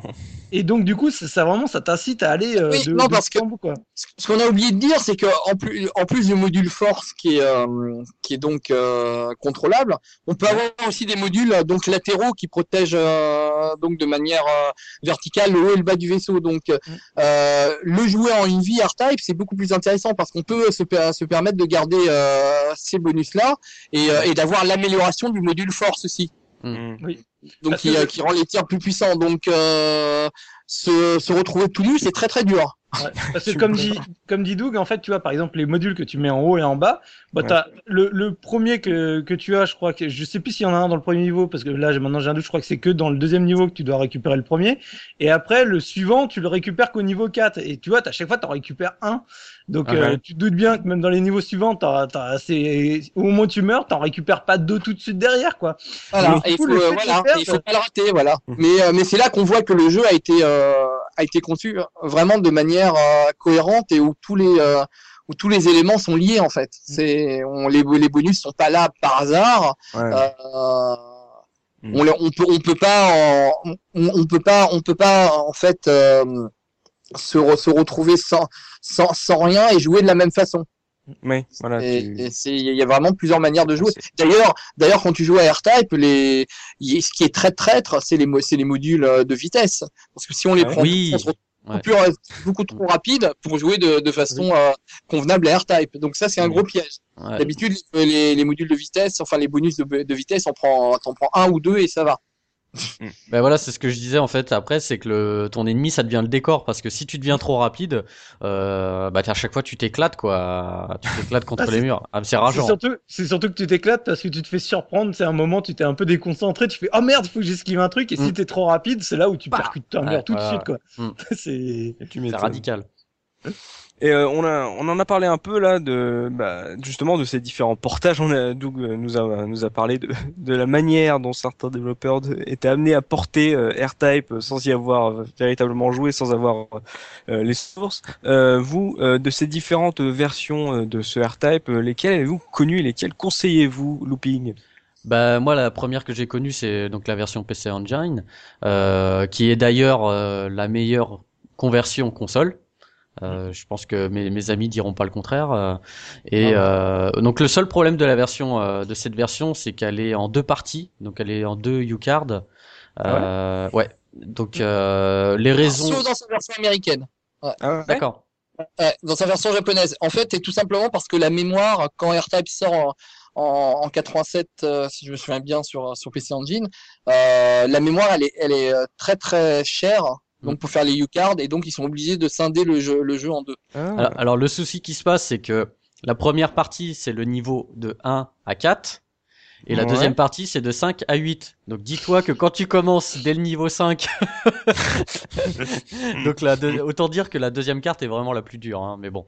Et après, ils ont sorti par contre une version euh, complète CD-ROM quand il y a eu le CD-ROM après euh, CD-ROM 2, euh, Super Ouais, CD-ROM fait. 2. Voilà. Par, contre, ils avaient un système pour que si tu avais euh, sur le premier U-card, si tu réussissais à arriver à la fin du niveau 4 avec euh, des améliorations, pour que tu puisses euh, en insérant la deuxième U-card, logiquement, tu pouvais récupérer les améliorations. Oui, les, C'était un code garder la- les bonus, il y avait un système de code. Ah, pas- d'accord. C'est ok. pas mal ça. Ouais, ça c'est bien. Ouais. tu la prenais une fois et après tu te faisais plus voilà. cher par le jeu. Ouais, ne serait-ce que, pour le score, quoi.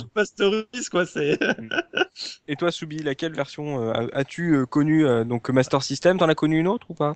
Non, j'ai connu que la version euh, Master System. euh, bah, PC Engine, j'en- avais pas, j'ai jamais eu l'occasion d'avoir une sous la main. Euh, je ne voulais pas connaître la version euh, Amstrad. Et j'ai pas connu la version, on va dire, Atari, euh, Amiga, etc. Donc, Mm. euh, donc voilà, je suis resté vraiment à, à ma version Master System que moi je trouvais absolument euh, excellente et du coup, euh, j'avais pas forcément besoin d'aller d'aller en chercher une autre, quoi. Donc euh, différentes versions, euh, petit euh, donc PC Engine euh, très belle. euh, Ouais, ouais. Alors la, la, la seule vraie euh, différence entre la, la version PC Engine et, et arcade, Ouais. c'est que en fait, bah, comme la carte d'arcade a une résolution euh, horizontale de, de 384 pixels, Ouais. euh, ça a été un, ils ont dû ils ont dû rajouter donc euh, donc un scrolling ah. Ils ont donc agrandi euh, les. supplémentaire.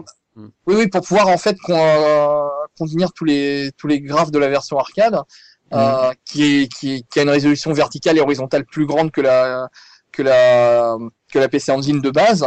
Euh, ils ont dû rajouter un scrolling. Donc ça c'est euh, un peu différent. Ça fait vraiment la spécificité de la version PC Engine. euh, c'est ce scrolling supplémentaire euh, donc euh, vertical. Ouais. Euh, mais sinon c'est euh, vraiment le jeu euh, qu'a sorti Hudson pour montrer la, la puissance de la bécane. Ils ont décidé, ils ont décidé que ça, ça serait R-Type. Et, euh, et bon, euh, ils ont euh, ils ont vraiment euh, beaucoup travaillé dessus et c'est pour ça qu'elle est euh, que c'est une version vraiment euh, vraiment excellente. On fait du bon boulot. Donc. Euh, et donc euh, deux ans plus tard, euh, Irene sort euh, donc ce, ce R-Type 2 et j'ai cru entendre que vous n'étiez euh, pas tous aussi euh, dithyrambiques sur cette version, mais euh, avant, on va peut-être revenir aussi dans, sur les entrailles de la bête. Euh, Doug, est-ce qu'il y avait des différences justement sur cette borne ou est-ce que Irene a repris la même? Non non, ils sont restés sur la sur la même base, la même vitesse d'affichage, euh, vraiment le même hardware. Et par rapport à ça, deux ans de deux ans de plus à cette époque, c'est quand même euh, assez énorme. Est-ce que là, ça veut dire que la borne, enfin le jeu en lui-même, techniquement, commençait à, à, à dater, à accuser son âge ou pas? Bah, euh, Alors, Hmm. IRM étant un petit, euh, un, un, un petit éditeur, Ouais. euh, à mon avis, ils ont, dû- ils ont dû estimer que ils pouvaient, euh, sur le même principe, encore exploiter, euh, exploiter le, le hardware et puis juste rester sur euh, sur des différences, des différences de, de game design, de level design. À mon avis, ils ont, euh, ils, ils ont pas, ils ont pas dû en fait, euh, comment comment expliquer ça? Ils ont pas dû se dire que le genre méritait de euh, d'être plus évolué au niveau technique. Je Ouais, pense. voilà. Et puis ils ont, ils ont peut-être, en- en- enfin, il y a eu deux ans qui se sont écoulés. Ils ont aussi, euh, ils ont eu la, comment dire, le savoir-faire pour exploiter encore au mieux euh, le matériel qu'ils avaient déjà à, dispo- à disposition, peut-être. En Bah, fait, dé- déjà au niveau au niveau graphique, on, sent- on, Oui, voilà. on, sent, on- on sent que les graphistes ont fait du, du progrès. hein. Mm. D'ailleurs, les, gra- les graphistes de, de R-Type chez ARM, il y avait des très bons graphistes, Ouais. euh, notamment l'un d'eux qui, euh, qui après par la suite a, si je me souviens bien, bossé sur les Metal Slug. Ah. Donc, ils sont allés fo- euh, donc fonder un studio qui s'appelle qui s'a- qui s'appelle NASCAR, donc, Ouais. qui, euh, fait notamment Metal Slug, hein, voilà que tout le monde connaît, je pense. Oui. Euh, donc, euh, nota- au niveau graphisme, euh, de toute façon, ils avaient d'excellentes personnes. Et euh, quand, tu- quand on voit le boulot sur le 1 et après sur le 2, avec euh, une palette qui était quand même assez ridicule, euh, et qui commençait à être ridicule à l'époque, en 89, euh, ça commençait à être vraiment très juste. Euh, quand tu vois ce qu'ils ce qu'ils ont fait avec, et puis le souci du détail dans les, euh, dans les décors, euh, enfin Mm. voilà, c'est- c'était c'était quand même très très correct pour l'époque. Après, c'est pas, c'est vrai que c'est pas avec euh, des petits éditeurs comme ARM et tout ça qu'on allait trouver des des coprocesseurs euh, proposant des nouveaux effets, euh, comme chez Sega ou chez Namco, qui étaient euh, Ouais. qui étaient vraiment friands de de l'innovation technologique pour l'innovation technologique des fois même. Oui, Voilà. Euh, alors là, on essaie plutôt, donc voilà, on a, on a la même base, mais on va faire encore mieux parce que Ouais. Parce qu'on va se défoncer, voilà. Et euh, après ce, ce hit de 87, messieurs, où vous m'avez conté cette histoire totalement ouf et dingue et beaucoup plus euh, étoffée que je ne le pensais, euh, cette suite, est-ce que c'est la suite directe? Est-ce que c'est une toute nouvelle histoire? Qu'est-ce que proposait ce R-Type 2, messieurs? Bah écoute, moi j'ai pas, j'ai pas trouvé l'histoire, euh, la vraie histoire du R-Type 2. Je, je, si je dis pas de bêtises, ça se passe euh, deux ans après, je crois. Euh, après le 1, et c'est en fait c'est la continuité. euh, je crois que l'empire euh, s'est re- reformé en fait, n'avait pas été complètement euh, éradiqué. Mais j'ai L'Empire pas. Bido Ouais, l'empire Bido.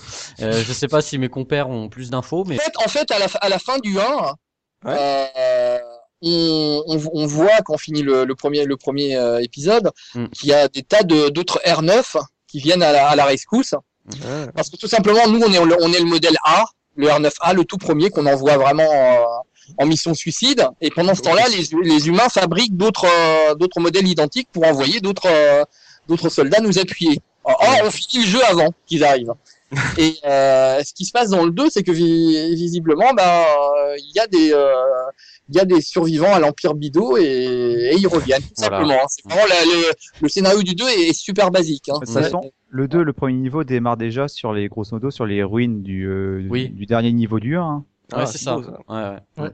Et, et d'ailleurs, pour rebondir également sur le fait qu'il y ait d'autres vaisseaux, c'est il y a un clin d'œil à la fin du 2 qui est assez sympa, où en fait le, le boss final qui est de nouveau encore, euh, des- il y a deux embryons bido, Mm. où en fait du coup ils sont emprisonnés encore une fois dans une espèce de coque, euh, on va dire, et du coup t'as des des filaments qui partent de la coque avec bah, quatre vaisseaux qui sont emprisonnés, qui sont arrivés avant toi, qui se sont fait juste attraper Mm, comme des gros ouais.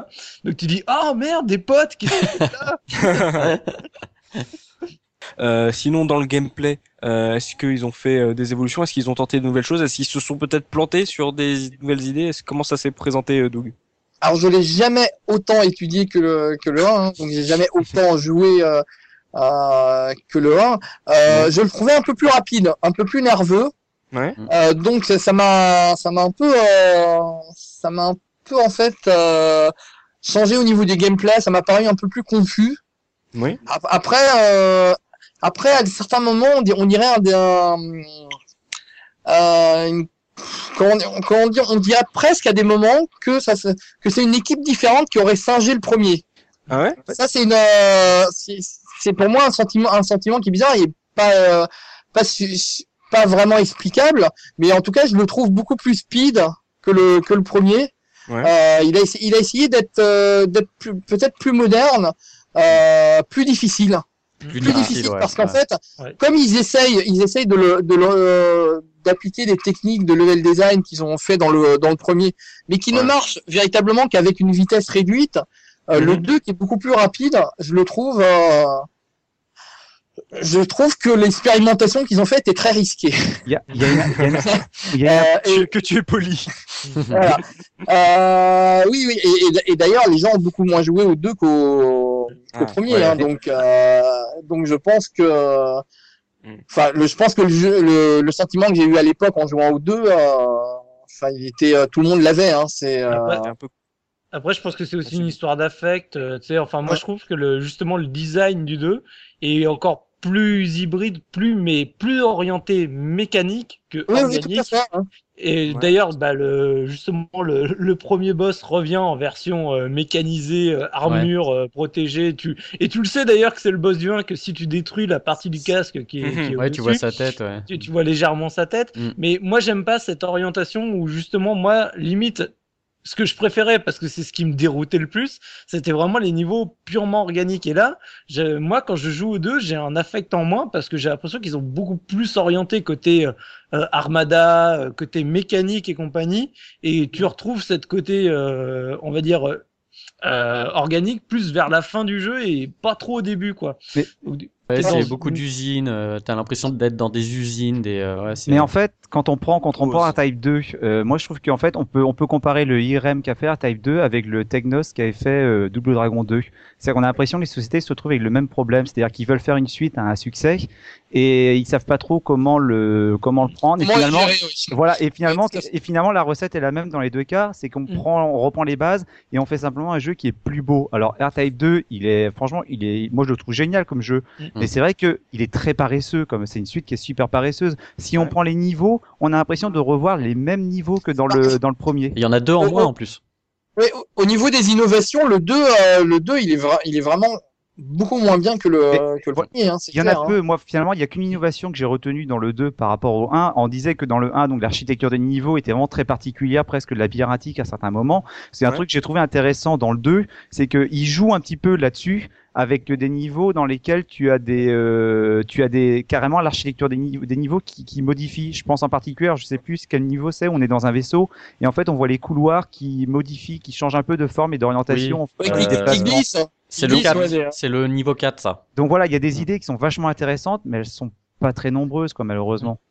Bah, Après, parler de Ikari Warriors, moi.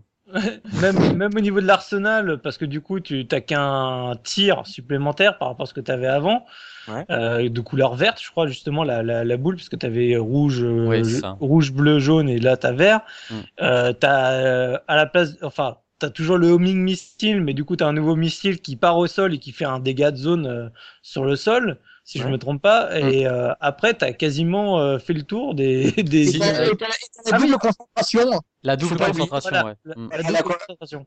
Dans R-Type, on pouvait concentrer le tir euh, sur une barre et là, on peut en faire deux. C'est ça. Et qui, d'a- et qui d'ailleurs est pas évidente parce qu'en plus le, le timing donc tu, tu restes maintenu une fois que c'est chargé t'as la deuxième barre qui se lance sachant que quand la barre va au bout t'as elle reste pas euh, chargée c'est-à-dire que vraiment t'as un timing de, Exactement. de, de quelques même pas quelques secondes de, de une seconde dans lequel si jamais t'as pas tiré bah tu repars à, une- à un tir normal quoi. Donc Ah. déjà t'as attendu deux fois plus longtemps final, tu sais, à- tu sais, tu te dis oh l'ennemi est pas encore là j'attends ah, et merde j'envoie une boule de enfin une charge normale quoi. Et là t'as vraiment les, les nerfs mais Mm. du coup ce qui était rigolo c'est que ce tir doublement chargé ça te faisait vraiment un une, euh, j'ai envie de dire une fleur de, de boules qui partait dans tous les sens.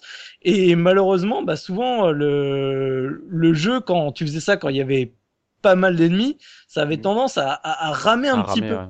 Ah, comme dans Double Dragon 2. Trop d'animation à l'écran, ouais. Mm.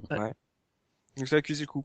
Et euh, question bête, Soubi, toi, c'était la version arcade ou son, son portage Super Nintendo euh, que tu as connu, le Super Ah, R-Type En, en fait, euh, R-Type 2 comme Super R-Type, finalement, je les ai découverts il y a pas si longtemps que ça. Ça va faire à Ah. peu près euh, un an et demi, deux ans que. Ah oui, que même. Non, mais parce que tu sais, il y a des jeux comme ça, bah tu. Oui, tu passes, Ouais, tu passes à côté tellement l'époque. ouais. culte que j'avais pas besoin de, de faire le deuxième.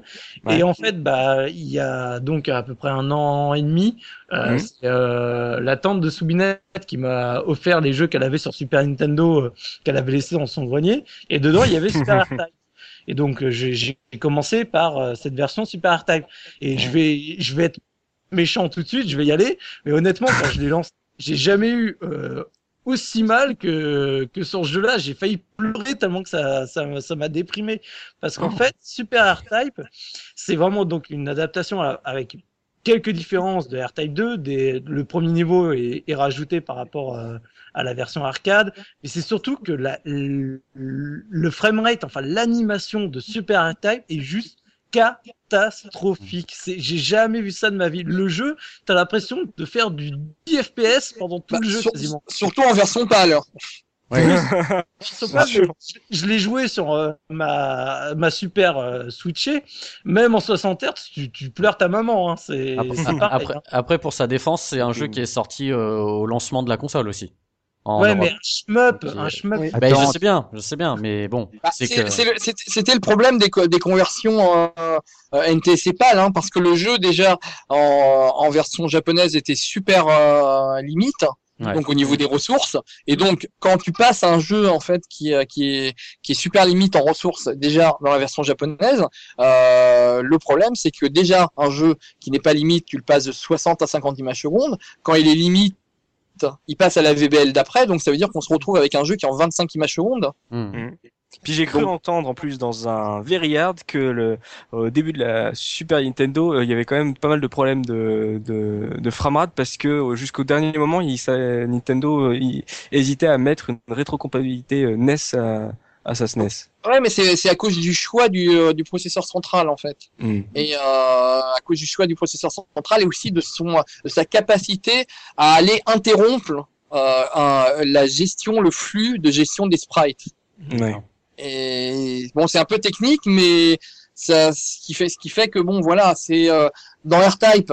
Ce qui se passe, c'est qu'on a des tirs, comme par exemple quand dans Super R-Type, quand on concentre les, les, ti- les- le tir et que euh, t'as les petites, euh, les petits sprites qui partent de partout.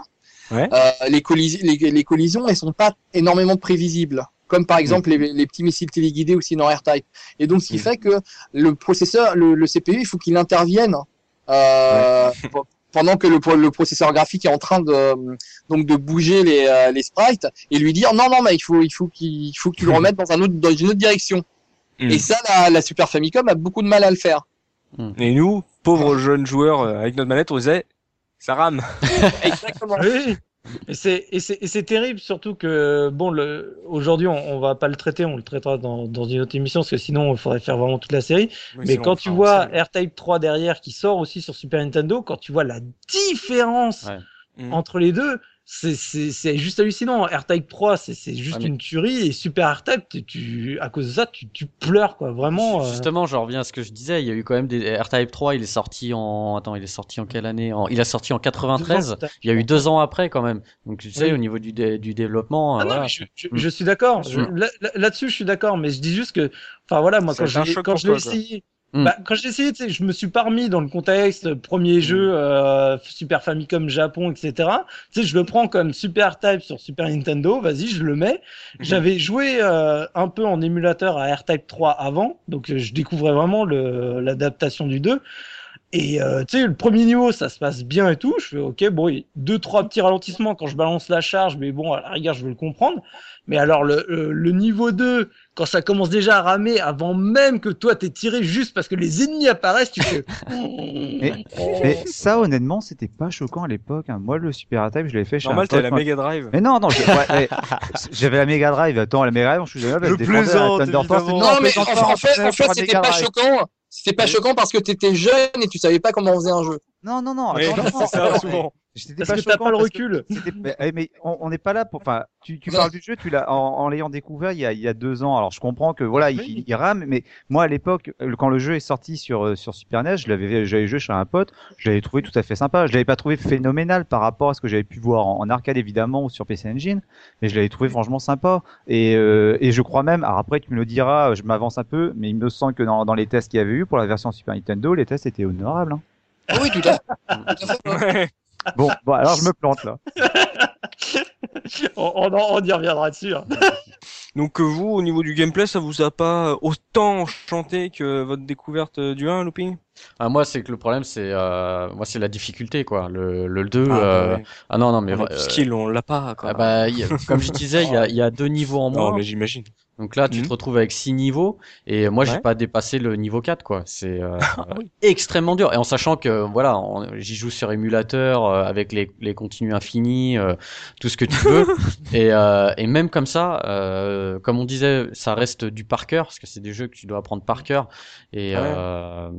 Et euh, non, c'est autant le 1, j'ai réussi à le terminer mais le 2 euh, impossible, impossible. Oui. Et puis, et puis comme on disait, il y a que six niveaux. La Ouais. difficulté euh, est élevée. Il n'y a Mm. pas vraiment beaucoup d'innovation. On sent, on sent le jeu qui est, qui est quand même un peu, un peu rushé, quoi. C'est, je pense qu'il a été plus vite fait, beaucoup moins, euh, beaucoup moins travaillé que le premier. quoi. Par contre, pour- je vais juste revenir sur la difficulté parce que là, je vais, je vais dire un truc pour Looping qui, est- qui est assez rigolo que j'ai découvert euh, là euh, cette semaine en bossant un peu justement euh, sur Super Hard Type. C'est que non seulement donc le jeu, tu, tu le termines une première fois, c'est super hardos, mais quand tu l'as terminé, à la fin ils te font, c'est bien mon petit joueur. Maintenant, tu vas pouvoir le refaire Next une deuxième fois Ouais. en, en, en plus dur. Et du coup, en gros, si tu veux la vraie fin du jeu, eh ben, il faut que tu le termines une première fois, puis après tu le refais une Oh, deuxième une autre fois boucle. en, en plus dur, sachant que le jeu de base, tu avais déjà trois modes de difficulté, easy, normal et hard. Hmm. Donc du coup, euh, moi je me suis amusé pour le plaisir à regarder une vidéo. Tu sais, parce que Ouais. quand j'ai appris qu'il y avait la version plus hard, je me suis dit attends putain c'est c'est quoi ce truc? Tu vois le mec il fait déjà le jeu en hard et derrière il se retape une deuxième fois le jeu en- encore plus hard. Tu fais oh, mon dieu, je m'incline. Alléluia. Bah, Professeur, est-ce que tu as encore envie de me reparler de Ghost and Goblins? Non, pas Du tant coup. Non, ce que, ce que j'ai dit, j'ai j'ai eu à le dire. Moi, j'ai plus connu la version Super NES et je, je reviens pour pour l'époque, le jeu était tout à fait honorable. Maintenant, je comprends tout à fait les remarques. C'est vrai que quand tu y rejoues et quand j'y ai rejoué là, là récemment, honnêtement, Ouais. je me suis fait chier hein, sur la version Super NES. Le, le jeu est lent. Non, Non, non, mais voilà. Mais à l'époque, moi, j'avais pris du, du plaisir euh, en, en le pratiquant. Non, mais rien qu'à voir les, gra- les graphismes et à découvrir les, euh, les niveaux, euh, tu prenais du plaisir à l'é- à l'époque. Mm. Bon, moi, à l'é- à l'époque, j'étais déjà quelqu'un qui avait euh, qui avait euh, touché euh, au développement du jeu vidéo et je Ouais. trouvais que pour une nouvelle console sortir quelque sortir quelque chose qui ramait, c'était un peu euh, c'était un peu la honte. Mais après, c'est une c'est Moi- le- approche. Quoi. Voilà, À l'époque, le truc qui m'avait choqué vraiment sur la version Super NES, c'était les, les musiques parce que je trouvais qu'elles collaient pas du tout au, elles collaient pas à l'univers. C'est des remixes de du 1 et du 2, le, Oui, les musiques de la. Super NES. Ah bah ils sont pour. avant. Ouais.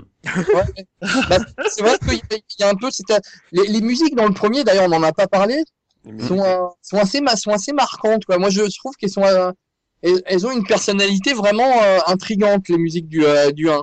malheureusement, on les entend pas. Pas cette personnalité dans le dans le 2 ou dans le. R-Type Léo, dans le R-Type qu'on a eu par la suite et même pas dans la version SNES euh, qui ont des musiques un peu décalées je trouve aussi. Et même Ouais. le R-Type qu'on complete sur CD, je trouve que le fait de la de vouloir euh, d'avoir mis un, un peu plus de punch dans les musiques, euh, c'est pas c'est pas forcément très heureux. Moi, ce que j'avais Ouais. vu dans les, dans les, dans les musiques de R-Type 1, c'est justement une, euh, des musiques qui, euh, qui euh, contribuaient à, dans certains niveaux à l'ambiance lourde, pesante euh, du jeu. Tout à fait. Mais justement, avant de, de se lancer euh, dans la revue de presse de Subikun, on va euh, se retourner vers notre bon musicien euh, Dose euh, pour parler justement de cette OST de R-Type. Qu'est-ce que vous avez à nous proposer, professeur? Alors, euh, déjà, on va rendre hommage au compositeur de la musique du, premier R-Type, hein, Ishizaki Masato. Je sais pas si c'est lui qui s'est occupé du deuxième, mais comme euh, comme je l'ai dit il y a, il y a quoi, il y a quelques quelques instants, malheureusement, les musiques de R-Type, ben moi je les connaissais pas, pas plus que ça, parce que le jeu, finalement, on est tellement dedans, on est tellement pris par le, le fait de, de réciter sa leçon, de, de faire attention aux ennemis, qu'on fait pas attention aux musiques qui sont en plus recouvertes par les par les bruitages. Et c'est Mhm. dommage parce que finalement, bah, les thèmes musicaux sont sont vraiment bien fichus. Alors moi, je retiens surtout ceux du 1. Alors il y a le thème, euh, le celui que tout le monde connaît, c'est vraiment celui du premier niveau qui est qui est culte pour ceux qui ont pratiqué le jeu parce que Ouais. on a on a l'occasion de l'entendre très que souvent. vous l'avez fait souvent Voilà, tout à fait. Il y a le thème, il y a le thème du deuxième niveau qui est très oppressant parce que le deuxième niveau étant organique, t'as- comme on le Ouais. disait, on a l'impression d'être dans- d'être dans un corps humain. Il y a une ambiance à la Alien. La musique est vraiment très très stressante. Mais moi, celle que je retiens, c'est la musique du euh, du quatrième niveau parce Mhm. qu'elle est super entraînante, super héroïque. Elle est un peu décalée par rapport au- à l'ambiance. C'est une musique qui a des, des airs très, euh, je dirais presque euh, asiatiques. On dirait presque une musique de, de film de karaté ou de kung-fu. Alors elle est, elle est franchement décalée par rapport à, à ce qu'on a à l'écran, mais mine de rien, bah, quand on fait attention, elle est, ouais, elle est super entraînante et puis elle donne envie justement de se donner à fond dans le dans l'aventure. C'est ce qu'on va, c'est celle qu'on va écouter? Non, non, non, sinon j'aurais pas parlé comme ça. Allez, on s'écoute ça.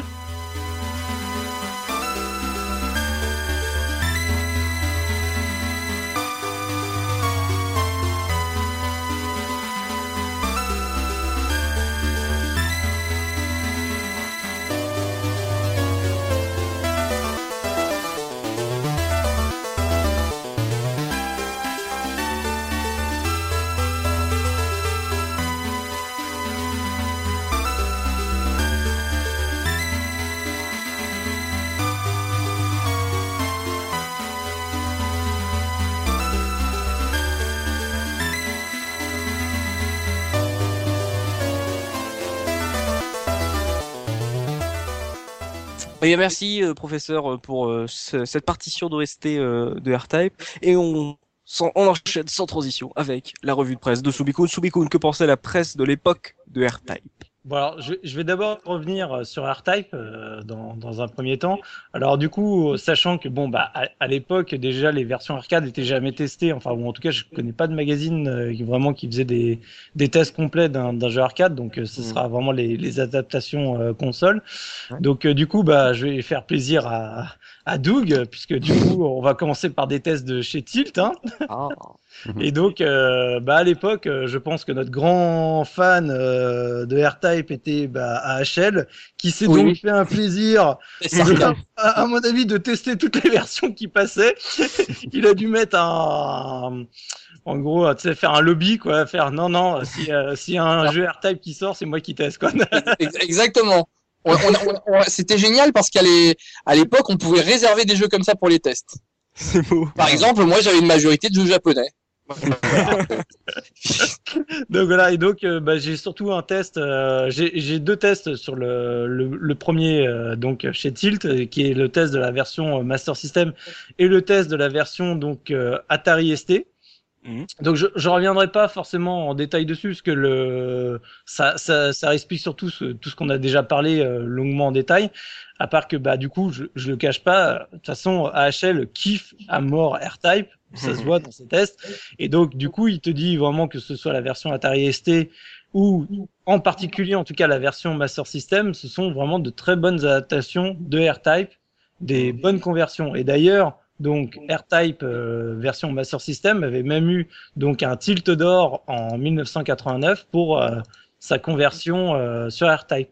Par contre, coup, ce que je vais revenir et qui était vachement intéressant euh, à cette époque, c'est qu'en fait, quand ils ont testé euh, R-Type version Master System, à ce même moment sortait Denaris sur Amiga.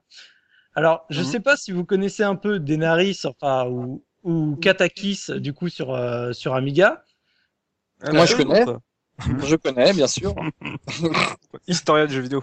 Voilà, Bah, je, vais, je vais revenir donc sur la sur la petite anecdote, c'est qu'en fait donc euh, Katakis qui plus tard est devenu euh, Denaris en fait est un shmup développé par Factor 5, qui Ouais. fut euh, très connu plus tard euh, pour avoir fait euh, notamment Rogue Squadron, Rogue Leader et euh, l'air. Eh, ne rigole pas, ne rigole pas. Oui, et d'ailleurs, ils sont morts avec les... Ouais. dans l'air. Et- Oh, c'est beau. Et donc, Désolé.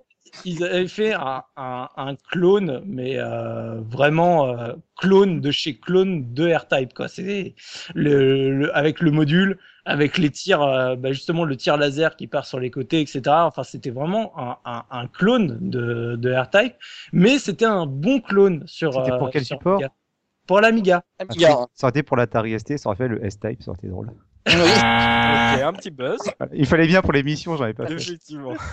Non, mais il faut savoir à l'époque que les Allemands avaient, euh, avaient euh, c'était la grande mode de on, rep- on reprend les, les euh, hits d'arcade euh, japonais en arcade. Bah, Mario, Et- Gianna Sister. Oh, hein. Voilà, exactement. Et puis on les, et puis on les refait sur micro avec ce qu'on a.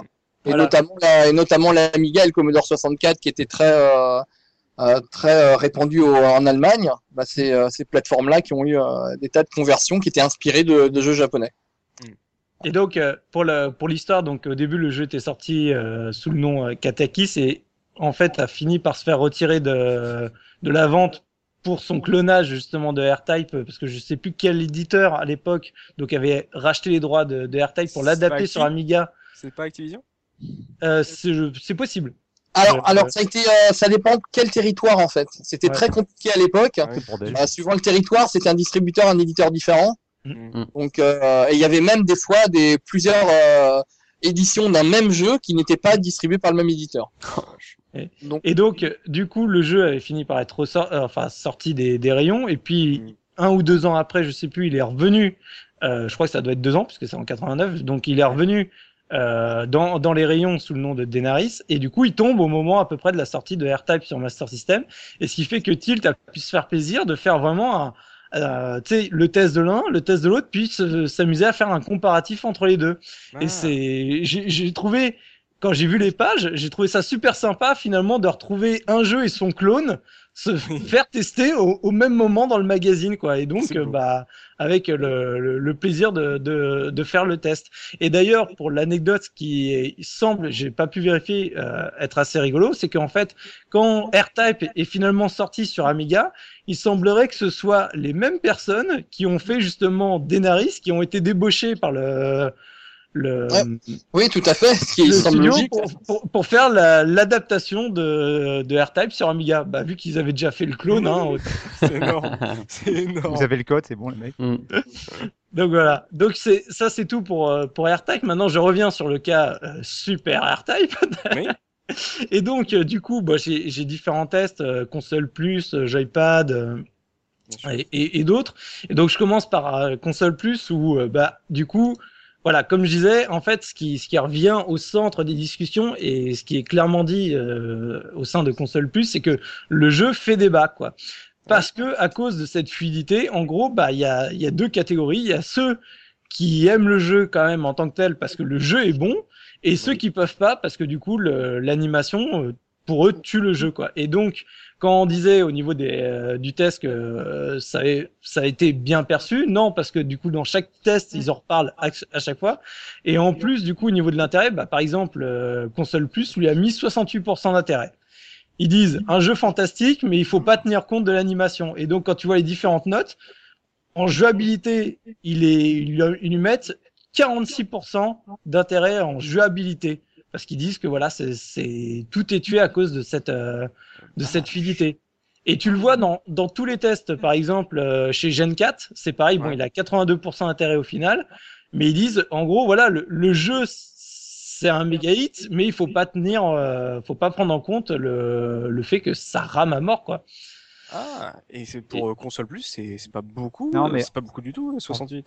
En fait, Et- avec le recul, t'as l'impression que t'as certains ma- magazines testent peut-être plus le jeu sur sa réputation que vraiment sur son sur son adaptation. Quoi. Et, et- et après, du coup, le, le seul, euh, après, je reviens, par exemple, j'ai un test de Joypad qui est un peu moins sévère au niveau de la note, qui arrive à un intérêt global de 87%, et dans le test, tu le vois qu'ils sont un, un peu plus gentillets, mais je vais faire mon, mon petit troll en même temps, du coup, je pense que c'est AHL qui l'a testé, donc euh, il le dit en, en commentaire, il fait, bon, bah voilà, euh, R-Type, Super R-Type, c'est un très bon jeu. Ok, il y a des ralentissements, mais ça n'empêche pas que c'est un super bon jeu. Je pense qu'il n'était pas complètement objectif euh, sur, sur, son test, mais voilà, c'est pour donner tous les tous les points de vue. En fait, voilà, ce qui sort des tests, c'est tout le monde dit reconnaît toutes les qualités du jeu. C'est un très bon shmup. En plus, bah du coup, c'est le premier sur la sur la Super Famicom, donc euh, bah, du coup, tu peux te faire plaisir. C'est dans la lignée des R-Type, donc euh, la qualité est là. Mais après, c'est en gros, c'est à toi. C'est bah, comme Dios, où à l'époque, ça le dérangeait pas. Euh, c'est à, à, toi de voir. C'est dans Console Plus où il t'incite même dans le test à dire bah testez-le avant de l'acheter chez un pote ou autre, voir si ça vous dérange ou pas quoi. Et Faites votre, votre propre avis et après bah si si ça vous dérange pas achetez-le. Et si ça vous dérange ne l'achetez pas. Parce que c'est vrai que c'est quelque chose qui moi bah du coup comme je disais avec le recul bah j'arrive euh, maintenant la, la, pratique du jeu euh, ça faisait des années des années. J'essaye le jeu ça m'a vraiment perturbé. Peut-être qu'à l'époque ça m'aurait beaucoup moins choqué. Aujourd'hui Mm. Euh, voilà, c'est pas possible. Et je rejoins donc Doug là-dessus. Je pense que voilà, quand le jeu est sorti, pour Doug, il commençait vraiment à avoir une bonne expérience là-dedans et à mettre les mains dedans, voir le jeu qui sort comme ça et qui rame, bah t'as pas le même ressenti. Du coup, toi, tu te dis non, bah je peux pas laisser passer ça, quoi. Mm. Ouais. Et c'est tout pour la revue de presse? Bah, c'est déjà pas mal.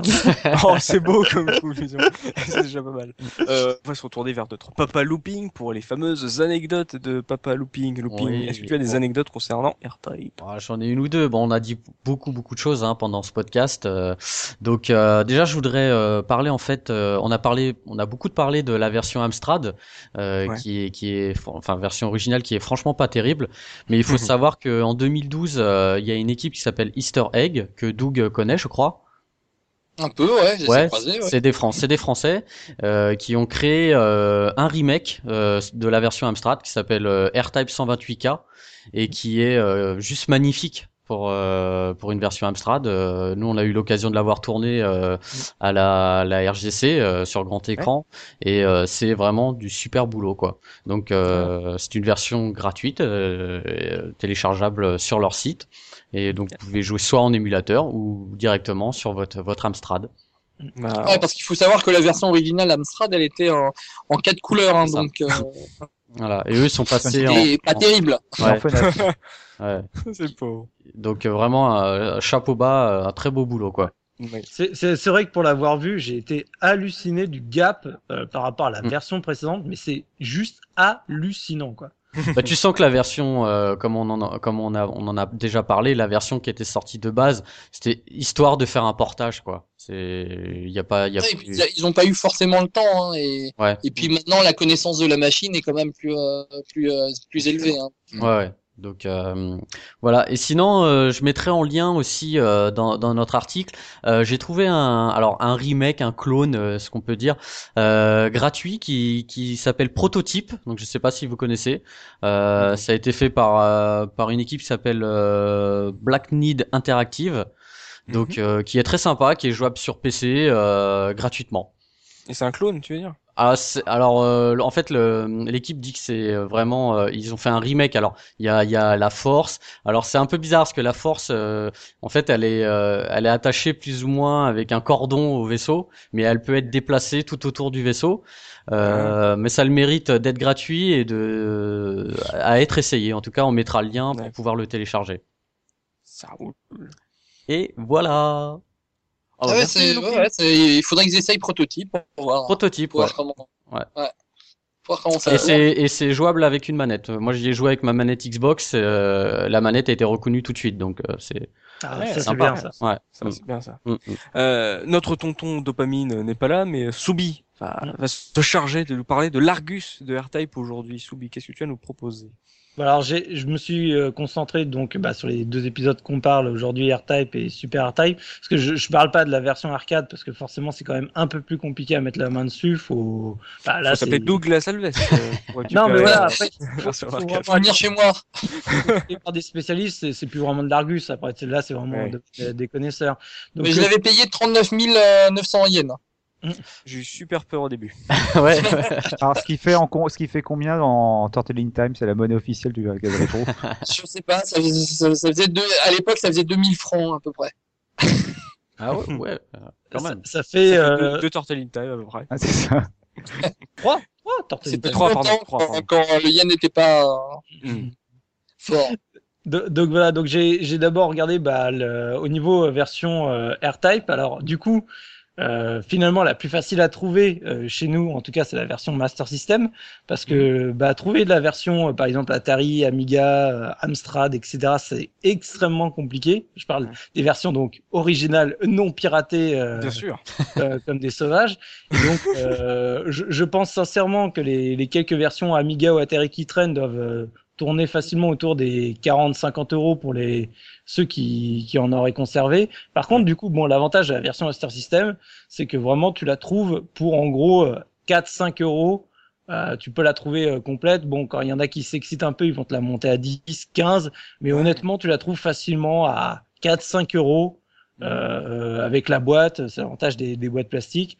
Donc, euh, euh, éventuellement sur la notice, mais bon, du coup, c'est, tu peux jouer à une bonne conversion des AirType pour un tarif tout à fait raisonnable. Mm. Et concernant la version Super AirType, alors là, du coup, en général, le, le jeu en loose, tu le trouves pour euh, 7, 8, 9 euros environ. Et la- le jeu complet en boîte, donc avec euh, boîte notice en général, tu peux le toper vers 20, 25 euros du coup. Ouais. C'est pas un jeu qui est extrêmement coté. Hein. C'est. Ouais. euh, mm. C'est c'est vraiment raisonnable. Hein. Tu- Et puis tu en trouves euh, vraiment pas mal. Hein. T'es- T'as pas besoin de trop, euh, euh, on va dire, fouiller pour, euh, pour acquérir une Ouais. version. quoi. Non, bah ça, ça va. C'est, je m'attendais à un truc un peu plus flippant, tu vois.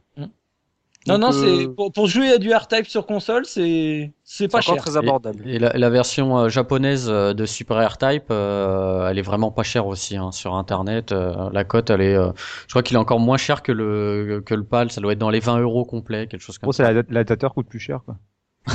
Ouais. Sûr. c'est ça. Non mais autant Euh, jouer en 60 Hz quoi.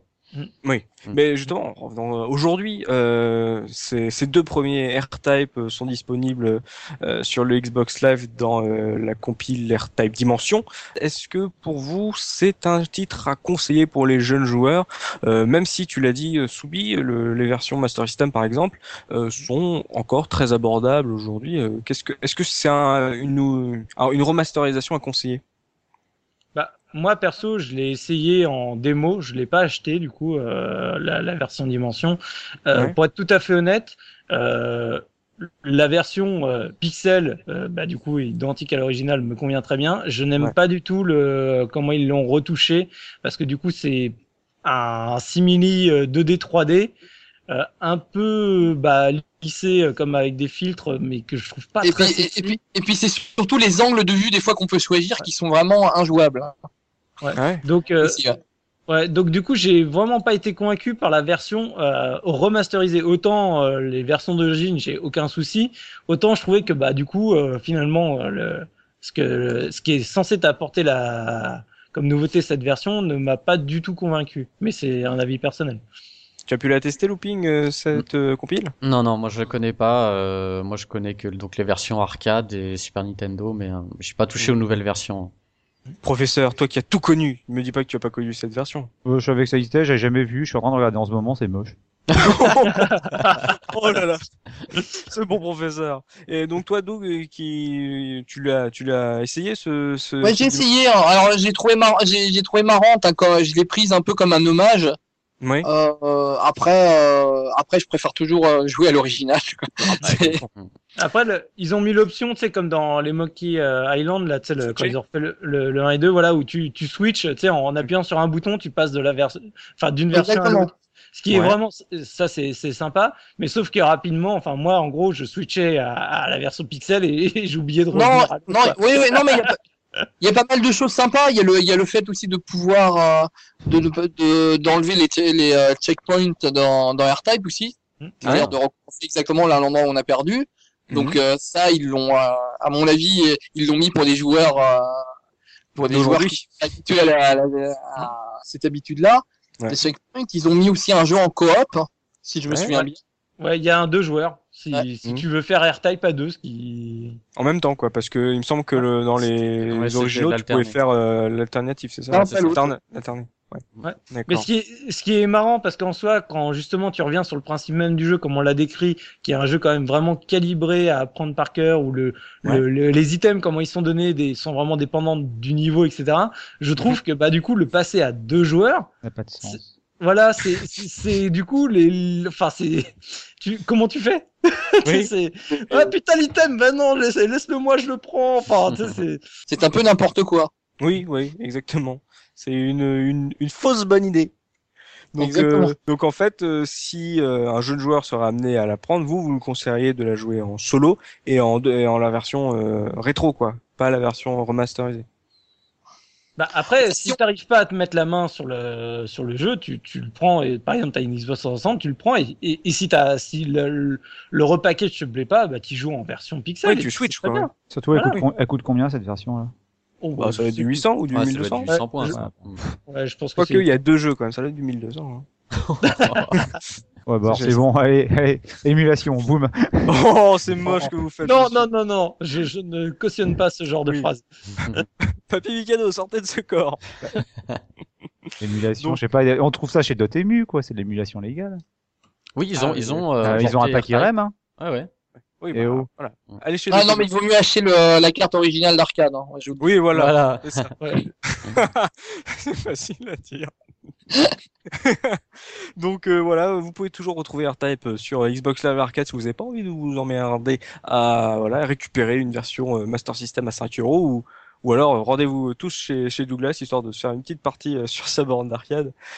Voilà, essayez-le au moins sur émulation, après essayez voir chez Dotemu. Voilà, R-Type en fait ça, ça se retrouve assez facilement aujourd'hui, c'est ça qui est intéressant et on a pu voir que le jeu est proposé en de belles choses. C'était pas comme c'est pas qu'un vieux euh, shmup, il est toujours intéressant à, à essayer. Donc messieurs, bah, cette émission va devoir euh, toucher à sa fin. On a, on est bien revenu sur ces deux premiers épisodes. ouais. Oui, Après, on se retrouvera dans une autre émission pour parler des, des suivants et des jeux qui sont inspirés de R-Type. Évidemment, parce que R-Type c'est quand même vachement grand, ça a eu une influence assez énorme aussi sur euh, sur les autres shmups qui sont sortis après. Donc euh, on ne pouvait pas tout traiter dans une seule Ça, émission, on aurait pu faire une série de 5 heures, euh, même pas, encore plus. Donc euh, voilà, on s'est concentré sur ces deux premiers épisodes histoire de de vous donner notre avis et si ça vous a donné envie, bah voilà, plongez-vous directement sur la démo du, du R-Type Dimension sur Xbox Live Arcade, histoire de, de tester par vous-même. On sait jamais, ça peut peut-être vous intéresser. Donc euh, voilà, on va devoir se, se dire au revoir et merci Doug d'être venu partager euh, ton expérience, tes connaissances et, ta passion avec nous. C'était vraiment un très beau moment que tu nous a fait vivre sur ce sur ce R-Type, notre premier shmup à la case rétro. Enfin, de rien. J'espère que euh, je vous ai pas trop gavé. Voilà. Oh non, oh non, moi j'en pas. Non, non, bien au contraire, parce que justement, tu as apporté une vraie, euh, Mm. plus, enfin, une vraie valeur ajoutée par, enfin, sur les connaissances techniques. que, honnêtement, on, on a On très peu. pas. Quoi. Ouais. mm. Ouais, tu, tu es ici chez toi, euh, donc euh, tu reviens quand tu veux pour nous parler de ce que tu veux. Tu, la, la porte de la case rétro t'est grande ouverte. Voilà, merci à vous, messieurs Looping, Subikun, Professeur Oz, euh, de m'avoir aidé à faire cette émission sur notre premier shmup, c'est magnifique. Merci à vous de l'autre côté de votre écran de nous avoir suivis pour entendre parler euh, bah, de, de ce R-Type euh, d'ARM qui, qui a marqué euh, son temps, qui a fait euh, rapporter beaucoup d'argent à un certain barman euh, qui côtoyait Doug à l'époque. Pour finir, parce que tu, tu parles du barman, Oui. j'ai fini quand même le jeu avant qu'il le change. hein. Parce que Oui. un mois après, ils, ils enlevaient R-Type et ils mettaient Cabal à la Ah, place. Donc j'ai Oh. eu beaucoup de chance. Ouais, Et je me c'est demande, dur, je me demande aujourd'hui si le jeu marchait si bien que ça. Parce que R-Type est quand même un jeu de spécialiste, c'est un jeu Ouais. dur. hein. Mm, mm. Oui. C'est pas, pas du- un jeu de très grand public, même à l'époque. Bien sûr. Ouais. Donc, euh, et puis, et puis moi, je jouais, je devais jouer pour euh, peut-être, je sais pas, pour entre deux, euh, entre deux et 5 francs hein, par, euh, par, par midi. Hein, donc, s'il y avait que moi qui jouais, ouais, à mon avis, ils sont pas devenus Ah. riches. Faudrait, faudrait calculer, mais je pense que le nombre de sous que t'as mis euh, à une fois par jour pendant six mois, en fait, tu as largement, t'aurais pu t'acheter ta, ta Il aurait version. dû te l'offrir. Il aurait dû te l'offrir avant de la changer. Ah, on va faire le calcul tout de suite. hein. J'ai dû, mettre 600 francs. Oh, Oh, ça va encore. Oh, ça va, Ouais, ça- ça, Ça va. fait va. un Turtle time. Ça va. un Turtle in Time. C'est un jeu SNES. ouais. J'ai j'ai mis trois fois le prix de la version Amiga. C'est déjà ça. Désolé. Allez, on, on se donne rendez-vous très prochainement pour une nouvelle émission euh, de la case rétro. D'ici là, vous pouvez toujours nous retrouver euh, sur la case rétro.fr pour toujours plus de contenu. Retrouver nos anciennes émissions, nos billets, euh, nos autres contenus, tout ce que vous voulez, et nos partenaires qui proposent toujours plus de contenu euh, rétro gaming.